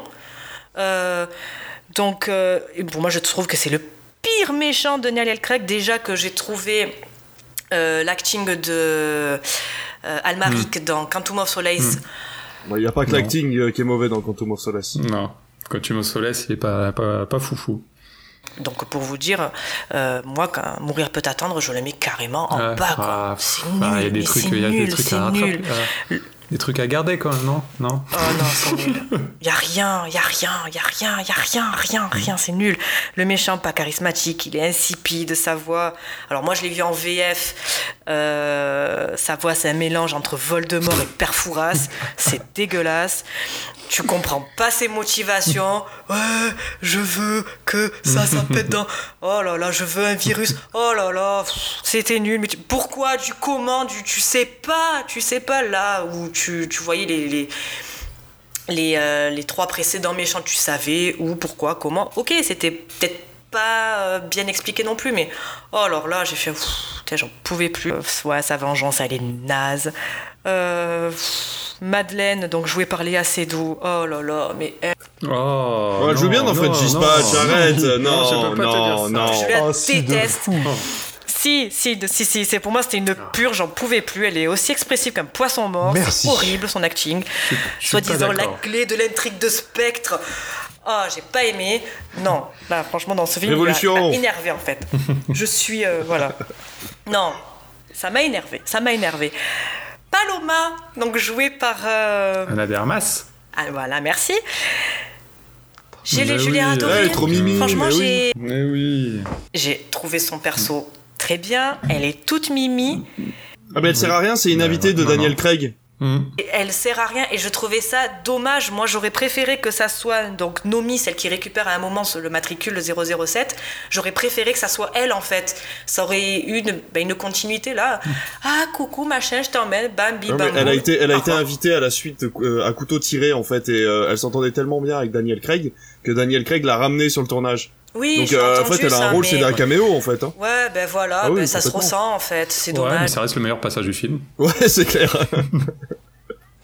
clairement, c'est c'est pour moi le meilleur passage. Alors l'autre, ah, mais j'avais mon œil, machin, mais ça aussi. Mais tout bah si, moi j'ai trouvé ça bien, c'est marrant, c'est kitsch. Ouais, voilà. T'es sous vidéo H24 et t'as un œil qui arrive à être bah connecté. Bah ça, c'est la magie de James Bond. Ça. passer la Wi-Fi bah, dans un truc, c'est le MI6, les gars. Comment tu arrives Enfin, moi, je, trouvais ça. C'est un grand méchant. Ah ouais, c'est ça. Je savais que tu étais là, je savais que t'allais venir. Ah ah ah ah, je suis le grand méchant. Oh non, s'il te plaît, stop. T'as vu les anciens? Ouais. Oui, mais ouais, ben justement, justement, c'était euh, c'était un peu balayé avec l'air Craig et là d'un coup de remettre un truc comme ça, genre ah ah ah, oh, j'ai pas j'ai pas aimé. Après Nomi, moi quel est le, alors ça faisait polémique ça, quel est le, matricule 007, moi franchement. Ouais non. je m'en fous complet. Par contre, qu'elle euh, qu'elle appuie le fait, euh, alors je Hmm. le garde, alors je le garde, alors je le garde. Oh là là, Surtout c'est que lui, il en a rien à foutre en fait. matricule. C'est marrant oui. parce que quand il lui refile, Comme il dit bah ouais, Mais voilà, merci, ça. au revoir quoi. Juste, ben voilà, c'est ça. Si tu te dis, ben tu le veux, mais prends-le, le matricule. Après, bon, a- alors juste après qu'elle ait bien fait son caca nerveux, je veux le matricule, je veux aller matricule. Une fois qu'il revient après euh, dans, dans sa mission, euh, bon, mais je veux redonner le matricule à James Bond. Bon, bah, tu, nous, tu nous as chié une pendule pour au final, euh, que dalle. Bon, d'accord, ok. Voilà, donc euh, moi je finirai par dire que très bonne première partie qui fait suite à Spectre, qui aurait pu se terminer comme ça. Deuxième partie qui était supra nul à chier. Après, cinématographiquement parlant, comme tu as dit, c'est cool, mais après voilà. Donc tout est prévisible, voilà, c'était nul, c'est de la merde. Merci, au revoir euh, et à l'année prochaine. Voilà. Attends, la, scène de la forêt, je l'ai trouvée plutôt cool, dans le sens où ça fait ressortir un peu ce flegme britannique de James Bond, c'est-à-dire qu'il se balade dans la forêt, il est même pas stressé, et il te tend des pièges en 2-2. euh, et, et comme tu dis, Euh, cinémato... Non, ouais, j'ai trouvé ça bien, avec la brume et tout, c'est assez bien Bah travaillé. moi j'ai euh, trouvé ça très beau. Ouais, ouais, franchement, Visuellement, ouais, j'ai trouvé ça très cool, beau. ouais, ouais. Franchement, c'était pas mal. Après, bon, si t'étais pas dedans, Ouais, mais après, moi, j'étais en fait à un moment du film où le beau, je m'en foutais, quoi. Je voulais de l'histoire, j'en pouvais plus. Je fais l'autre, là, c'est bon, je suis enceinte, oh, c'est ma fille, mais non, c'est pas ta fille. Ah, ça va, c'est qui cette gamine Voilà, donc Aurélien, bah, écoute, hein, soit tu, tu l'enterres un peu plus, soit tu lui remets un peu de peps. faut, faut que t'ailles le chercher en enfer, là, le film, hein. Je suis désolé, hein, parce que si tu veux le remonter. ah là, j'en pouvais plus, il fallait que ça sorte, en fait. Depuis, euh, depuis qu'il est sorti, je, je le rumine le truc tellement que ça m'a énervé, en fait. Je n'ai pas apprécié ce film. Alors, je vais être honnête, euh, de base, ouais, je suis pas un fan de James Bond, en fait. euh, je j'ai pas le, truc, euh, la fibre James Bond. Je trouve que c'est très redondant, en fait, c'est toujours un peu la même chose. Et personnellement, je trouve que Sean Connery avait le flow d'un James Bond. Après, je, trouve que c'est un peu perdu, mais bon, voilà. J'ai pas vu tous ceux avec Daniel Craig. J'ai vu Skyfall, que j'ai, pour le coup, j'avais adoré Skyfall. Euh, et juste avant, là, juste avant d'aller le voir, j'ai vu Spectre. Et honnêtement, ça fait trois semaines, je ne me souviens pas de Spectre. Genre, je me souviens absolument de rien de ce qui s'est passé. Vous pouvez me poser des questions, euh, voilà. Et là, euh, bah celui-là, ça, ça casse pas trois pattes à un canard, quoi. En fait, je trouve que c'est pas un mauvais film en soi, mais c'est pas un bon film non plus. En fait, ça, c'est, je le trouve ultra prévisible. Je trouve que vraiment tout est, en fait, on peut repérer tout, tout ce qui se passe à l'avance. Genre, lui, lui c'est le méchant, c'est sûr. Vraiment, à l'instant où il a où, euh, où il laisse Léa Seydoux dans le train, je me suis dit, elle est enceinte. Parce qu'on, genre, je l'ai vu à ce moment-là, et quand, quand on voit l'enfant, je me suis dit, bon, voilà. Je trouve que tout est prévisible. La scène juste de l'interrogatoire, en fait, il te le montre clairement tout ce qui va se passer à la fin de la scène, avant même le début de la scène. Et, pour le coup, je me suis dit, bon, ok, il va se passer ça, il s'est passé ça. Ouais, ça m'a pas avancé beaucoup. Euh, en fait, je trouve que surtout, le film, quand il devrait avoir des explications, un peu de blabla, un peu on calme le jeu, on fait du blabla pour euh, poser l'histoire, je trouve qu'il raccourcit vraiment tout dans ses dialogues en mode il, il, il dit bah on a découvert ça, on a découvert ça, on a découvert ça. Du coup, il faut qu'on aille, on aille là-bas faire ça. Je trouve que du coup, il raccourcit tout ça et pour rallonger les scènes d'action pas forcément utilement de, façon utile. Euh, alors que pour le coup, la, seule scène d'action que j'aurais voulu qu'il rallonge, je la trouve beaucoup trop courte. hein. On en reparle. Anna de Armas, merveilleuse, incroyable, sublime, toujours. Et, ouais, son personnage, euh, quand elle essaie de déshabiller euh, James Bond. Allez-y, continuez, je vous regarde. voilà. Euh, mais ouais, non, j'ai trouvé, je trouve que voilà, elle, elle était bien. Après, le, film aborde quand même des thématiques assez intéressantes. Franchement, le côté euh, l'agent secret qui a pas vraiment envie de revenir, mais euh, qui, est, bien dans sa retraite, mais au final, qui c'est quand même un agent secret, donc il peut pas vraiment prendre sa retraite parce qu'il sera toujours poursuivi à un moment euh, quelque part par quelqu'un. Puis il a toujours sa vie qui est derrière, il est toujours un peu en doute. Il doute toujours des personnes qui l'entourent, est-ce que il peut leur faire confiance réellement, tout ça? Franchement, je trouve que le film aborde des sujets vraiment intéressants qui, peuvent être exploitables, mais il l'exploite pas forcément assez bien ou assez en profondeur. Euh, je suis assez d'accord sur le fait que Léa Seydoux n'est absolument pas expressive. Genre pour moi, Léa Seydoux est une, euh, une statue qu'elle soit heureuse ou pas, elle ne change pas de et je, je, sais pas, j'y arrive pas. Euh, Daniel Craig, pour le coup, lui, il est trop. Je suis toujours. En fait, faut qu'il desserre la mâchoire à un moment donné. Genre, je trouve qu'il est tout, il a l'air tout le temps énervé et même quand il est, il est, il passe dans le, le, côté James Bond blagueur un petit peu, euh, un petit peu qui fait, qui, fait des vannes tout ça. Bah, il a quand même toujours l'air tendu et la transition se fait d'un coup, donc j'ai pas surkiffé. Euh, pour le coup, le jeu d'actrice de euh, du coup euh, Lashana Lynch en 007, j'ai vraiment vraiment bien apprécié. Le côté ouais le running gag un peu marrant de c'est toujours moi 007 hein. hey salut même si lui il est revenu c'est moi ça pour le coup ça m'a pas dérangé j'ai trouvé ça un peu marrant ça c'est un peu plus ça apporte une légère, légèreté au film et, et, ouais pour le coup 75% du film c'est des scènes d'action qui sont pas forcément en fait, le truc, c'est qu'il y a la suspension d'incrédulité qui m'a. Je veux bien accepter des choses. Mais au bout d'un moment, James Bond qui recharge pas, qui recharge pas une arme du film et qui tire quand même sur tous les ennemis contre qui il est, bon, au bout d'un moment, c'est de la science-fiction, quoi. et, et, du coup, qui se retrouve aussi à se faire tirer dessus par tous ses ennemis alors qu'il n'est pas à un seul moment à couvert. Bon, c'est des Stormtroopers, quoi, contre qui il se bat. Genre littéralement à un moment il est debout dans, un hangar, les mecs sont devant lui en hauteur et il le touche pas une seule fois. À un moment voilà.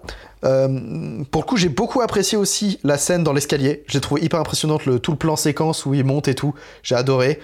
Euh, vraiment je trouve qu'il y, a certaines scènes qui sont vraiment vraiment bien exploitées. Et pour revenir à la, scène dans, la forêt, je trouve qu'elle est un peu comme la scène finale où du coup on le voit monter une échelle et tout ça euh, et il lui arrive ce qui se passe.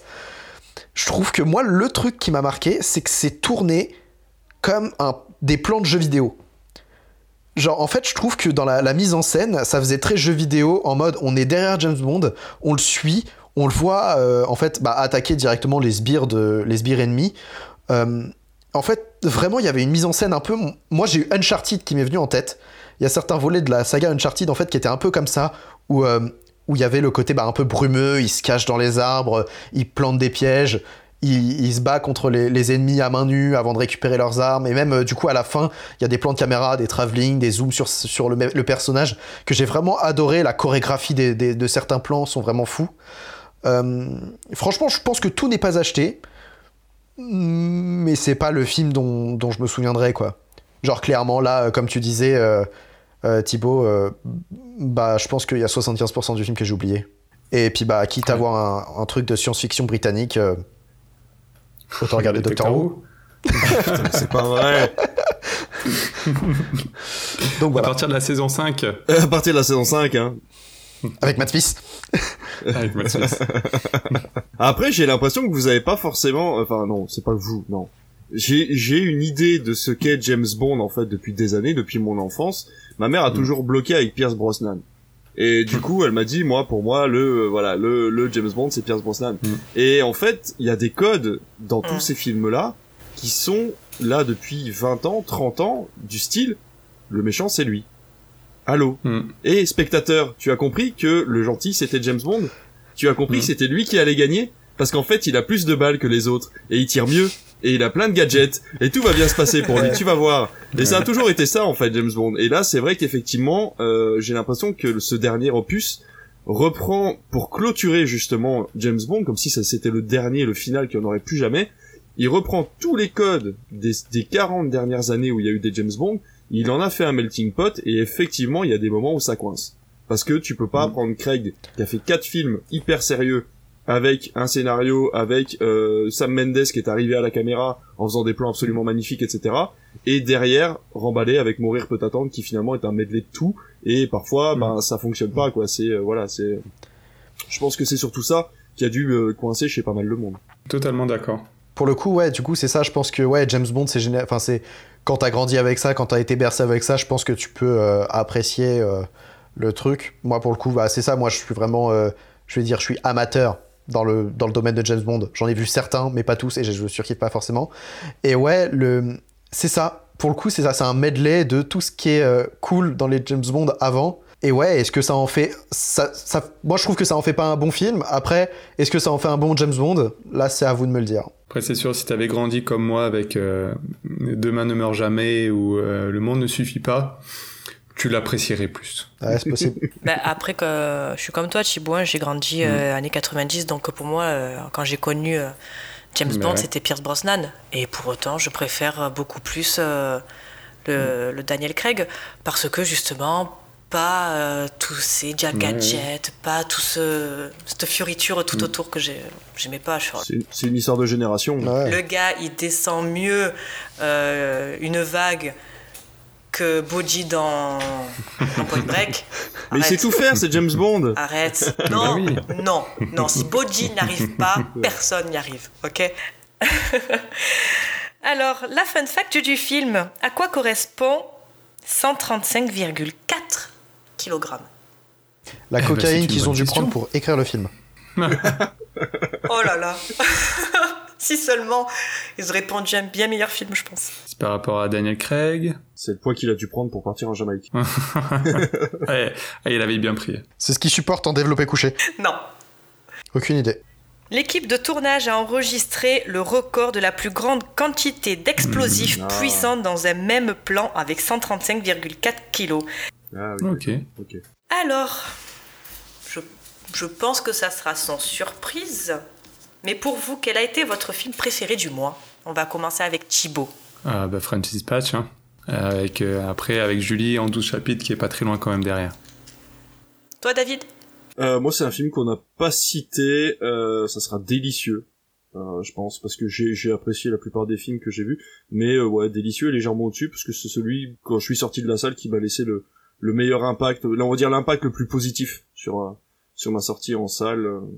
Bien que The French Dispatch, après notre discussion, du coup, euh, a tendance à à monter les échelons à chaque euh, à chaque fois. Mais ouais, non, on va rester sur délicieux. Et toi, Aurel?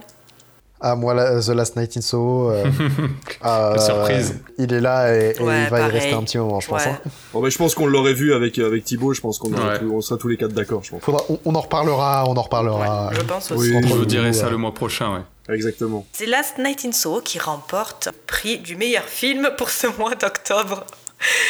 Nous allons continuer avec euh, ben, nos coups de cœur. On va rester un peu sur les films avant de passer à l'actualité. Nos coups de cœur du mois, je vais donner la parole à Aurélien. Euh, mon coup de cœur du mois, et bah écoutez, euh, du coup, euh, moi j'ai revu, j'ai revu un film après Last Night in Soho. On en a parlé pas mal, mais du coup j'ai vraiment très envie de vous le conseiller. hein. Euh, il faut que je le dise. Doctor Et Who. vous savez de quoi je vais parler. Scott Pilgrim versus The World. Voilà. Je pense que euh, c'est le meilleur film d'Edgar Wright qu'il ait jamais fait. Je trouve que c'est rythmé, beau, euh, intelligent, drôle, émouvant. Euh, je pense que je vais pas vendre ce film des heures. J'en ai déjà parlé pas mal avant. Je pourrais en parler pendant des heures. Ouais, non, franchement, ce film est, vraiment incroyable et je pense que tout le monde devrait le voir. Toi, David, ton coup de cœur du mois. Et ben, euh, j'ai pas vu énormément de films, c'est fou. hein, du coup, euh, ouais, on va changer un peu. Euh, ouais, non, non, mais j'ai vu là euh, récemment euh, Beautiful Boy avec Timothée Chalamet et euh, Carell, euh, son prénom. Steve Carell. Steve Merci, Steve Steve, Carell. Ouais. Steve J'ai Carell, pas merci le- beaucoup. Ouais, j'ai pas le mood en ce moment. de- Non, Ah et ben justement, Ah ouais justement, regarde-le, il est très good mood en fait. Le père, est- il est tellement confiant envers son fils, en fait, il a tellement d'espoir pour lui que le, le film est rempli d'espoir en permanence. C'est-à-dire que tu, Ah, c'est bon, rien que tu me dis ça, je, je vais ouais, pleurer à la oui, fin, bah sûr. oui, ouais, étant donné que, ouais, ouais, mais Ouais, voilà, mais voilà, je suis pas dans le mood de pleurer en Non, ce moment, mais- tu vois, là, je suis en mode, tu vois, je suis un peu dans, je suis resté un peu dans le délire Halloween, donc je vais un peu me regarder des films, tu vois, un peu gore, donc là, le non, non, mais euh, vraiment, je l'ai, lancé moi un soir en me disant je vais regarder une petite demi-heure puis je regarderai le- la suite le lendemain. Et en fait, je suis resté euh, jusqu'à minuit et demi devant ma télé parce que euh, il est vraiment chouette. Steve Carell joue super bien. Le duo avec Timothée Chalamet marche super bien aussi. Euh, voilà. Et puis vraiment, euh, le, le, le, le film a une, a une structure en fait narrative qui est très complexe et, euh, et qui permet vraiment de, de comprendre les tenants et les aboutissants de chacun des personnages. Et je l'ai vraiment trouvé très chouette. Donc euh, voilà, il est sur MyCanal en ce moment si vous voulez le voir. Ou alors si vous le trouvez en, en Blu-ray ou en DVD, mais ouais, non, franchement, Beautiful Boy. Je suis totalement d'accord, il est vraiment merveilleux. Je valide tout ce qui a été dit. Thibaut, et toi, ton coup de cœur du mois? Euh, bah, voilà, bah, moi c'est la série documentaire sur Or- Orelsan. Ah, mais oui, il faut absolument que je la regarde. qui est, Exact. qui est formidable. Euh, Aurel, ça ne, ne, montre, ça à personne. Euh, six épisodes de trois quarts d'heure environ sur 20 ans de la vie d'Orelsan. Ça commence en 2000 à peu près et ça va jusqu'à maintenant. Et euh, bah, c'est génial. Ça donne envie de créer, ça donne envie de faire plein de choses. C'est en même temps, on voit voilà une bande de potes qui, qui grandit, qui évolue. C'est un film hollywoodien mais euh, réel quoi. En plus c'est extraordinaire d'avoir autant de rush. Il a la chance d'avoir un frère qui l'a suivi et qui a cru en lui dès son plus jeune âge et d'avoir et d'avoir enfin moi je sais que j'avais une caméra quand j'étais gamin et le nombre de fois où j'ai retapé sur la cassette parce que je trouvais qu'il y avait rien d'intéressant dessus et là le gars a tout gardé pendant 20 ans quoi. Et je trouve ça absolument extraordinaire. Il devait avoir un nombre de cassettes euh, absolument incalculable. Trop bien. Puis de base je suis un fan d'Orelsan. Ah, le documentaire est hyper intéressant franchement je suis assez d'accord au final, c'est quand même ouais, une, une, belle story, une belle histoire de euh, une success story quoi. C'est on découvre même on sait qu'il est on sait qu'il est connu de nos jours et on voit comment il est monté en 20 ans, qu'il est parti vraiment de euh, le gars le gars qui vient de Normandie, qui s'appelle Aurélien. Ouais, qui s'appelle Aurélien en plus, voilà. Qui a un frère qui s'appelle Clément. Exactement. Salut. Euh, non ouais, c'est c'est vraiment le, la success story d'un d'un petit gars de, de, de campagne qui qui devient l'un des artistes les plus influents hmm. de, de, de nos jours quoi. Et 20 ans après, c'est vraiment impressionnant. Et toi, du coup, Alice? Alors, euh, moi j'en avais déjà parlé, je crois, avec toi, euh, David, mais euh, moi mon coup de cœur, c'est hmm. Kenji Donc j'avais parlé le, mois dernier un peu dans le, une, série qui est dans le même esprit qui s'appelle Them, donc E, E, X, une série produite par Amazon Prime. Et bah, Kenji Man, c'est un peu dans le même, dans le même délire. Hein. C'est alors un, un, faux remake du film de 92, mais vraie suite. Voilà, c'est parallèle entre légende urbaine et notre société actuelle. Euh, c'est euh, en plus Jordan Peele qui est au scénario, donc euh, sa patte, on la, on la ressent, mais 100 fois, mille fois. Les acteurs, ils sont, ils sont géniaux. J'ai adoré la mise en scène. Il y a un plan en particulier que j'ai trouvé vraiment à la Kubrick, euh, beaucoup de références, notamment à, La Mouche pour le body horror, Incassable donc pour la mise en scène parce que c'est un personnage qu'il faut prononcer cinq fois son nom devant le miroir pour euh, qu'il apparaisse. Donc c'est que, encore une fois, avec ces jeux de, de miroir, donc bien sûr très différent de, de, la mise en scène, comme je disais euh, un peu plus tôt de Edgar Wright dans Last Night in Soho. Une mise en scène euh, très bien travaillée, stylisée, inventive, euh, notamment sur l'origine story du personnage via des ombres chinoises. C'est du vu, mais je trouve que c'est vraiment euh, très qualitatif. Donc, non, vraiment, j'ai adoré. Moi, ça m'a fait peur, hein, comme, comme tout film d'horreur. pas de jumpscare, où vraiment il y en a, doit en avoir un, mais alors ça doit être très léger, genre le petit bout par-ci par-là. Mais voilà, bon, je vais rester sur ça. C'est très bien. Je ne vais pas euh, m'étendre plus que ça. Franchement, je vous le conseille. Voilà, si vous aimez encore une fois Jordan Peele, si vous adorez un peu ce, style de d'écriture de, de, film, franchement, je vous le, je vous le conseille. Nous allons passer du coup à l'actualité qui a marqué ce mois et nous allons commencer donc par la bande-annonce House of Dragon, donc spin-off de Game of Thrones. Qui a regardé ou qui a vu Game of Thrones? Il y a Aurélien. Et toi, David, tu l'as vu Game of Thrones ou pas du tout Non, non, ah. j'ai vu les deux premières saisons et euh, la, la fausse bataille avec 10 soldats qui arrivent en barque pendant qu'un nain essaye de fermer une porte géante. J'ai, j'ai, j'ai arrêté, j'ai pas pu. J'ai pas pu aller plus loin malheureusement. Et il paraît que ça devient bien après. C'est toujours marrant, on s'arrête toujours au moment où c'est censé devenir bien après. Mais euh, mais voilà, donc je recommande. Mais oui, mais oui. Thibaut, toi non plus, tu n'as pas, as pas vu, mais. Oh, Après, House of Dragons, par contre, j'ai vu la bande-annonce et c'est vrai que ça, ça donne envie. Ah, moi, je suis, euh, je suis à fond. Je suis à fond, à fond, à fond. Alors, moi, la, hum, le personnage de, de Daenerys, plus euh, son personnage avance dans l'histoire et plus elle, elle m'était antipathique. Donc, la famille Targaryen ne m'intéresse pas plus que ça. Mais, euh, ouais, c'est Game of Thrones. Donc, oui, toi, tu en as pensé quoi, toi? Moi, ça me fait peur parce que bah, j'adore Game of Thrones. J'ai vu comment bah, ça s'est développé au fil des saisons. Euh, l'histoire euh, de la famille. Saison 8, bonne saison ou pas bonne saison? Moi j'ai adoré, franchement j'ai beaucoup aimé la fin.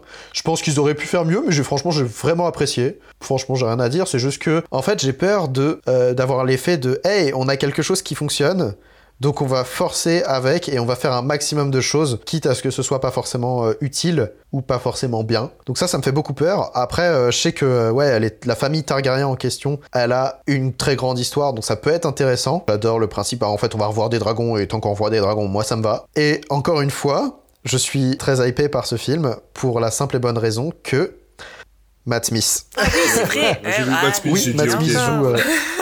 voilà. Il est encore là-dedans. Il va jouer un personnage euh, dans, de la famille Targaryen. Et ça, franchement, euh, franchement, bah, j'ai envie de voir ça. hein. Et si vous voulez comprendre comment il en est arrivé là, euh, bah regardez Doctor Who à partir de la saison 5. On va continuer donc avec The Batman. La bande-annonce a été dévoilée lors du DC Fandom. On va commencer avec David. Oh bah tiens, bien sûr, commençons par David. euh, je vais me faire casser encore. Euh, alors, Ou pas, ou pas. non, non, non. Euh, j'a- j'attends, j'attends beaucoup ce film parce que j'adore euh, Robert Pattinson. J'aime beaucoup ce qu'a fait Matt Reeves sur ses, ses divers travaux. Euh, je suis un grand fan de DC Comics. Hein, euh, voilà, si vous venez à la maison, je suis pas un grand collectionneur, mais j'ai pas mal de comics à la maison, principalement de Batman parce que je trouve que c'est le personnage le plus évolué de DC Comics. Euh, je reprocherais juste une chose à DC en fait, c'est qu'ils ont énormément de très bons personnages à exploiter et que c'est quand même la troisième fois, voire la quatrième fois qu'on a un reboot de Batman et je trouve ça dommage. Alors c'est une nouvelle vision de Batman, oui, on a toujours une nouvelle vision de n'importe quel personnage, on a une nouvelle vision de James Bond hein, il y a des années, je vous signale. Donc euh, voilà, tout le monde est content, on est content de revoir Batman, surtout parce que c'est Robert Pattinson qui, sera dans la peau de Batman. La première bande-annonce donne envie, hein, les, coups sont là, euh, euh, le- l'enquête a l'air d'être vraiment sympa, tout le casting me donne vraiment envie. J'aurais juste ce petit reproche là, c'est juste de dire, il y avait d'autres personnages que vous auriez pu bien mieux travailler avec des bons scénaristes, ça aurait pu être l'occasion de faire évoluer d'autres persos plutôt que de refaire un Batman. Voilà. Mais après en soi, si si, le film, je serais euh, à mon avis Day One ou Day, ou Day Two euh, directement en salle. Euh, mais voilà, petit reproche de ma part à ce niveau-là. Ouais, je suis assez d'accord avec toi. Je vais très vite rebondir. Je vais le voir uniquement parce qu'il y a Robert Pattinson. Voilà. Pas plus, pas moins. On en a un peu parlé en off euh, de la bande-annonce de Morbius aussi qui est, qui sortie. Euh, pareil, c'est euh, un film Marvel et je n'irai le voir que parce qu'il y a Jared Leto. Voilà, pas plus, pas moins. Je, m'en fous de, l'histoire. Vraiment, il y a tel acteur, j'y vais, point barre. Voilà, donc je te laisse la parole, Aurélien. Moi, je vais faire très vite aussi. Il y a Robert Pattinson, il y a Batman, que j'adore Batman, j'adore DC, j'adore Batman. Je le redis encore une fois. Euh, voilà, il y a Robert Pattinson, il y a de la violence, il y a du sang, il y a euh, l'homme mystère, j'adore l'homme mystère.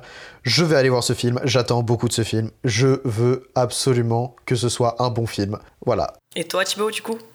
Euh, Bah, je vais aller, je vais continuer dans sa lignée. Hein. Pareil, euh, Batman, j'adore Batman. Je vous ai dit que j'aimais Batman. Euh, c'est mon héros, euh, ouais, c'est c'est mon super héros préféré depuis que je suis tout petit. Mais euh, mais ouais ouais ouais non, je je suis un grand fan de de, de Batman et euh, dans cette bande annonce, j'ai j'ai bien ressenti l'univers de Batman que j'aime. Noir, ça pue, c'est sale. Moi, ça m'a vendu du rêve. Euh, Robert Pattinson, je dis oui aussi.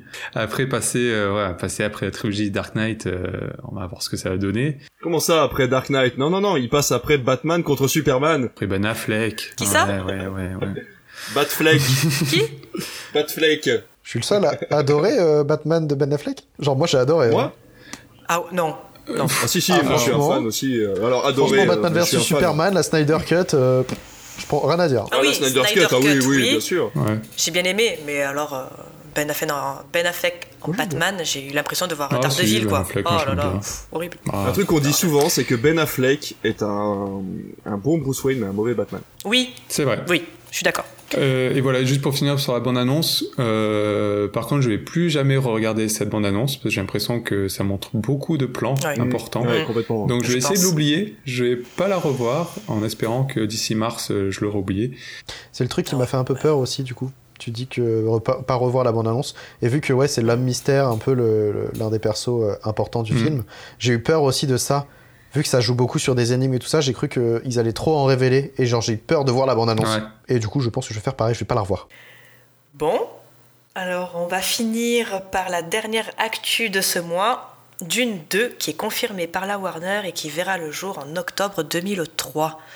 Donc nous, on en a parlé déjà le mois dernier, on avait donné notre avis sur le film. Est-ce qu'on est content de voir un Dune 2 Est-ce qu'on ne l'est pas? Ouah, vite fait. Ouais, c'était pas top comme film, franchement. Ouais. Je pense que Dieu existe. Voilà. non, mais putain, ouais. Non, c'est une, une, super nouvelle. Ouais, c'est, ouais, ouais, putain, quand j'ai vu ça, j'ai, je pensais pas que ça allait arriver si vite. Pas sorti il y a très longtemps aux États-Unis? Je crois que ça fait Non, à peine deux semaines. deux semaines. Mais il, Ouais. il manquait pas grand chose pour qu'ils puissent en faire un deux. En fait, les chiffres des, des autres pays avaient déjà pas mal rempli les caisses, donc il manquait pas grand chose. Il me semble qu'il a fait 17 millions euh, dès la première semaine euh, là-bas. Même les plateformes de streaming, euh, bah, ça, ça va pas tuer les salles de cinéma, quoi. Non, pas entièrement. On vive, le, vive Ouais, les salles. Warner est revenu en arrière, hein, les films de 2022 sortiront pas direct en streaming comme ils ont fait Ah cette ouais année. Non, non. Ils vont repousser de Ah. 3 ou 4 semaines, enfin il va y avoir un temps de latence entre les deux. Et ben j'espère qu'on sera vite en 2023. Oui, effectivement, vivement euh, 2023 pour voir la, la suite. Passons maintenant à la dernière partie de ce podcast avec la chronique d'Aurélien. Alors, que nous as-tu préparé Alors, ce week-end, c'était Halloween. Alors, évidemment, qui dit Halloween dit film d'horreur, et qui dit film d'horreur dit, eh ben, grand méchant de film d'horreur, et parfois pas des hyper bons films. On a pu le voir avec Halloween Kills, qui est sorti cette semaine, et Michael Myers, et bah, c'est pas toujours bien. Donc, je vous propose de revenir là, cette semaine, sur quelque chose euh, d'un peu étrange, euh, bah, les films d'horreur qui sont un peu étranges. Donc, on va faire un truc tout simple, c'est-à-dire je vais vous dire en une phrase ou deux à peine un speech de film, et vous allez tout simplement devoir me dire si ça existe dans un film d'horreur. Attention, il peut y avoir des petits pièges en- avec des films qui ne sont pas d'horreur. Euh, par exemple, si je vous dis un zombie hockeyeur qui découpe des gens sans raison apparente, vous me dites Ça existe. ça existe, Ah, bah, évidemment. Euh, non, pardon, Jason, Jason, Jason, Jason. voilà, un zombie hockeyeur, Ah, oui. un zombie. Vous pouvez me dire ça existe ou ça existe pas, et si vous connaissez le film, euh, vous pouvez... euh, voilà. Donc on commence avec... Alors qu'il mangeait tranquillement un chewing-gum, John découvre qu'en plus de lui donner un air très cool, ses lunettes lui permettent de voir la race extraterrestre camouflée qui gouverne le monde en secret. Est-ce que ceci est un film qui existe? Oui, ça existe. Bah, bien sûr, ça existe. Est-ce que vous savez le film? Los Angeles. Euh... Invasion ouais, C'est ouais. ça. Invasion Los Angeles, sorti en 1988, de John Carpenter. Et si je vous dis, pour enchaîner tout de suite, alors coupé dans son activité professionnelle par, par ce qu'il appelle le jugement divin, un prêtre orthodoxe organise, euh, modernise la religion, pardon, en effectuant des exorcismes en visio par WhatsApp avant que ça ne dégénère. Est-ce que ça existe? J'ai un doute. Ouais, j'aimerais bien, bien. ça serait drôle. Non. Eh bien ouais, non, c'est totalement inventé, même si on dirait un peu un pitch d'une comédie française. Ouais. Ah oui, c'est vrai. Il y en a un peu dans la tête. hein.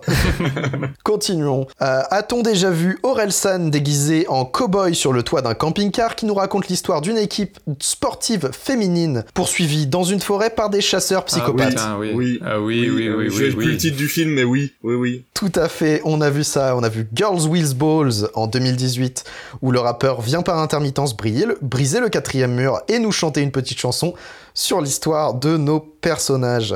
Toujours dans le rap d'ailleurs, a-t-on déjà vu un rappeur qui se fait défoncer à main nue alors qu'il est lui-même armé d'une pelle, le tout dans une maison en flammes? Avez-vous déjà vu ça? Non, ça me dit rien. Ah non, j'ai pas vu. Est-ce que vous pensez que ça existe? Ouais, Ouais, je pense que ça existe. Eh bien oui, ça existe. On a pu voir en 2002 le rappeur Busta Rhymes se battre contre Michael Myers lui-même dans Halloween Résurrection. Voilà. Oh là là oui.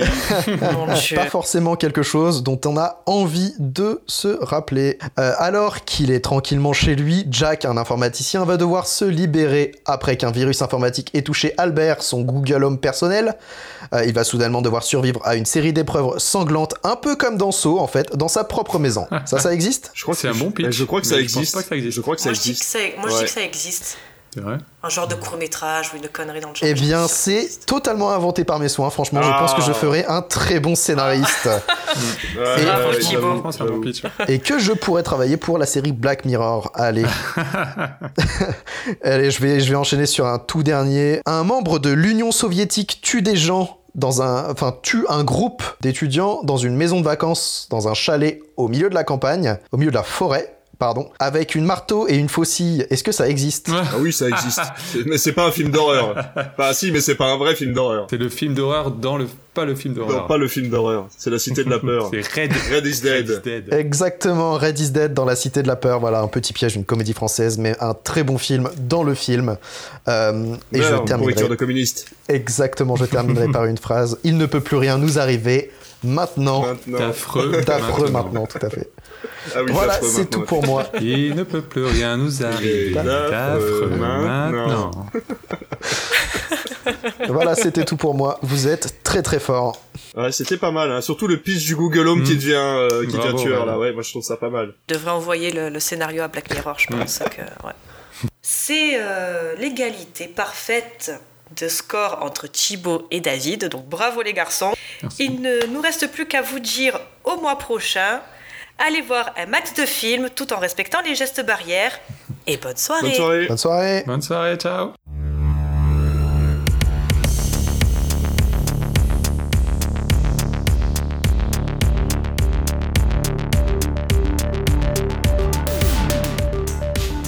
Mais du coup, tu peux regarder Doctor Who à partir de la saison 5 de la, de la série de 2005. Tu verras Matt Smith dans trois saisons. T'arrêtes avec ta propagande à chaque fois.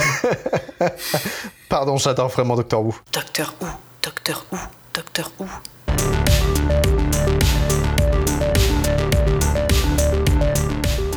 Targaryen. Targaryen. La famille Targaryen.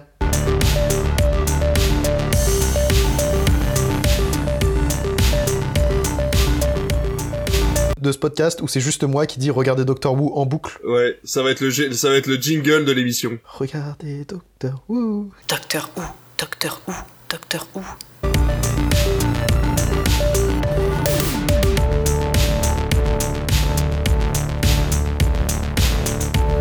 Ouais, ouais. Bah, c'est que moi j'ai le film qui finit dans 10 minutes, donc c'est vrai que, ouais, non, ouais, si on pouvait avoir fini d'ici 10 minutes, un quart d'heure, ça marche. Parce que mourir peut attendre, mais pas ma femme.